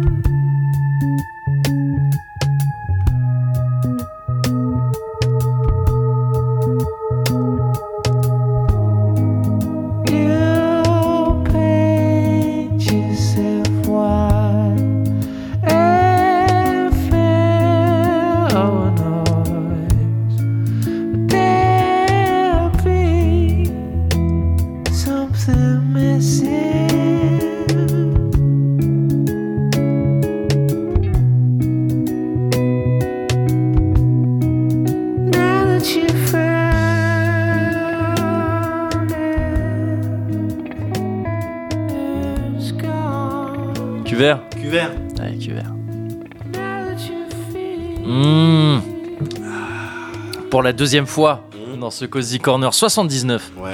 79, c'est ouf quand même. C'est assez dingue. C'est. euh, Je m'en rends pas vraiment compte. J'arrive pas trop J'ai l'impression que j'étais une autre personne quand j'ai commencé à discuter avec toi devant des micros. Euh, bah oui, je pense que moi aussi j'étais une autre personne. Mm. Ah non, moi j'étais exactement pareil. Ah ouais? Ouais. Mais c'est ce que je me disais en fait. Oui, oui, non, en fait c'est tout pareil, ouais. Je me dis, j'ai l'impression que lui, il a pas. J'ai pas changé, j'ai pas évolué, j'ai Ouais. pas. C'est le même. Il a pas bougé. Non, il a pas bougé. Même, euh, même pomme. même pomme, c'est vraiment ça qu'il disait? Ouais. Même heure, jour, même pomme. Ouais. Même jour, même heure, même pomme. Ouais, mais j'ai jamais compris le... cette histoire de pomme. Ouais, c'est la, la tête. La pomme, ouais, c'est ça, une trogne. Ouais, Enfin, c'est un. ça, ouais, ok, ça, ok. C'est ça, c'est exactement ça. Ouais, mais. Ah, parce qu'il fallait que ça rime avec Place des Grands Hommes, quoi. Oui, de Oui, toute manière, oui, d'accord, toutes ok. ces paroles, fallait que ça arrive. Oui, oui, c'est ça. Il était un peu Parce bloqué. ouais, il y a plein d'autres termes pour dire la gueule, quoi. Même ganache. Oh, il y a la même ganache. Ouais, ouais, mais par contre, Même euh, tête. Mais rime ouais. en homme, euh, Bah ouais. Pomme, c'est vrai qu'il y a pomme. Même heure, même. Non, tu vois Ouais, non. Eh ouais, voilà. Bah ouais. Non, mais je comprends du coup Eh, maintenant. voilà, Ouais, tu ouais. vois, bah, c'est bien parce que voilà, on apprend. Bah là, j'ai changé en fait. C'est la première fois, ouais. voilà, c'est Oui. la- le premier vraiment changement Gros significatif. changement. Ouais. Ok, Patrick Bruel. euh, Ouais, ok, je, Je vois je- plus le processus. Papa Brubru. Non, ouais, ouais, je, je vois le, je vois comment ça je marche. sais plus qu'à comprendre bah, les, les, les séances Tout de le reste. massage où il demandait à se faire masser la bite. Ah ouais Attends, c'est un délire. Non, je savais pas. Waouh Attends, parce que donc Faf la rage. Ok. Ouais, d'accord. Ok. Mais Patrick Bruel T'es pas au courant Non. Ah, Plusieurs ça- masseuses. Ah, gars, il y a plusieurs masseuses qui ont dit euh, dis donc, il a pas un comportement. euh, Et il, demande, il allait dans des trucs qui avait pas écrit Happy Ending Ouais et il disait il y a moyen de. Ah, il y avait rien écrit du tout. Pas Happy Days. euh, Ni Happy, rien, ouais. euh, Pharrell Williams, rien du tout. Rien. euh. Et il demandait. Ouais, juste des massages. Il y a des, évidemment, il y a des services de massage, euh, tu sais, Oui. pour quand t'es mal aux épaules ou je sais pas Oui. quoi. Il y a des gens qui massent et tout. Oui, bien sûr, ouais. Ils sont pas venus pour te masser la Bah teub. non. Bon, c'est bah, d'autres personnes. ah bah, c'est d'autres personnes. Ouais. Et apparemment, ils demandaient à ces personnes-là. Ok. non, mais il devait se dire, bah, ça se demande. Non, Bah, déjà, c'est je- mon corps, c'est une autre partie de mon corps. Oui, ouais, c'est ça. Il y a rien de sexuel. Y a- Non. bah, oh, qu'est-ce que vous allez imaginer Oh, mais vous salissez tout. Juste, euh, voilà. je-. Donc. euh, D'accord, ok. Ouais, non. Et comme quoi, Ouais. le showbiz français, Ouais, bah oui. il y a des anecdotes. hein. Ouais, euh, Anecdote incroyable. Richard Berry. Incroyable. Incroyable. Un jour elle sortira. Un jour, elle sortira. Ah, pas de ma Et bouche, hein. C'est peut-être la fin du problème à trois corps. en tout cas, c'était un problème à trois corps. ça.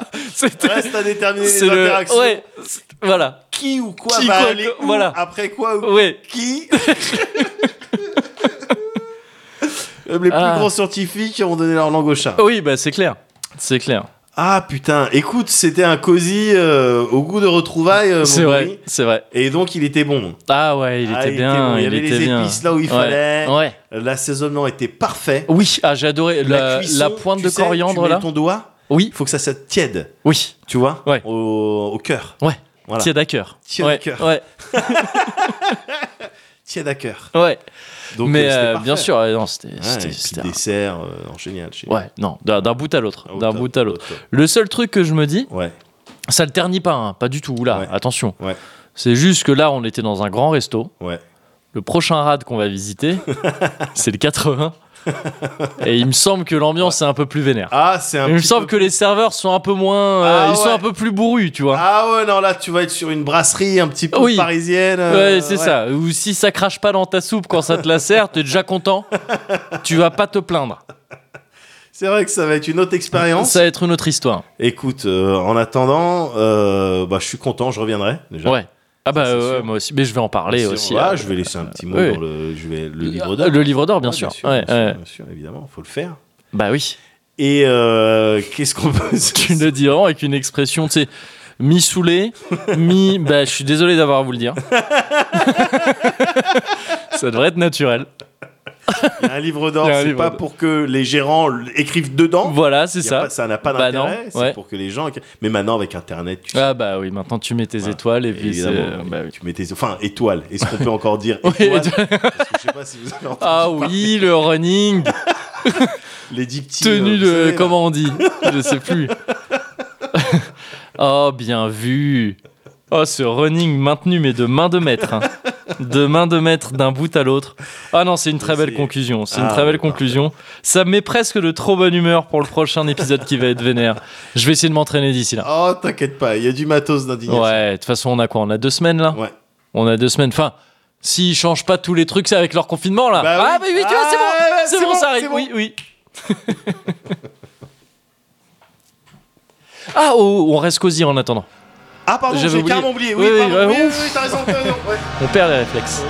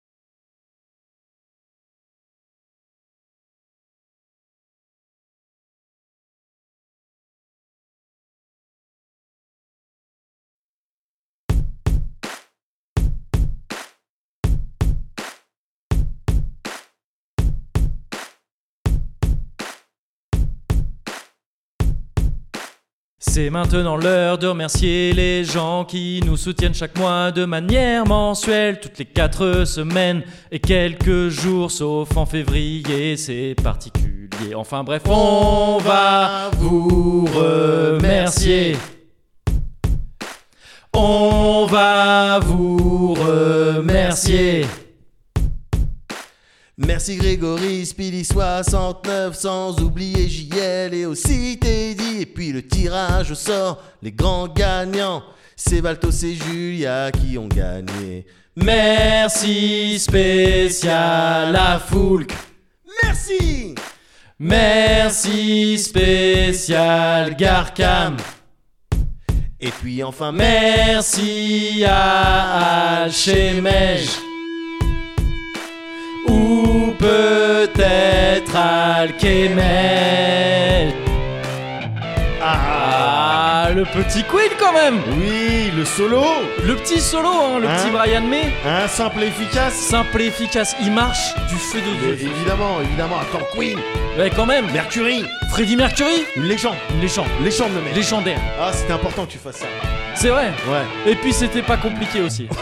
c'était les deux trucs. C'est euh, qu'est-ce que je me suis dit.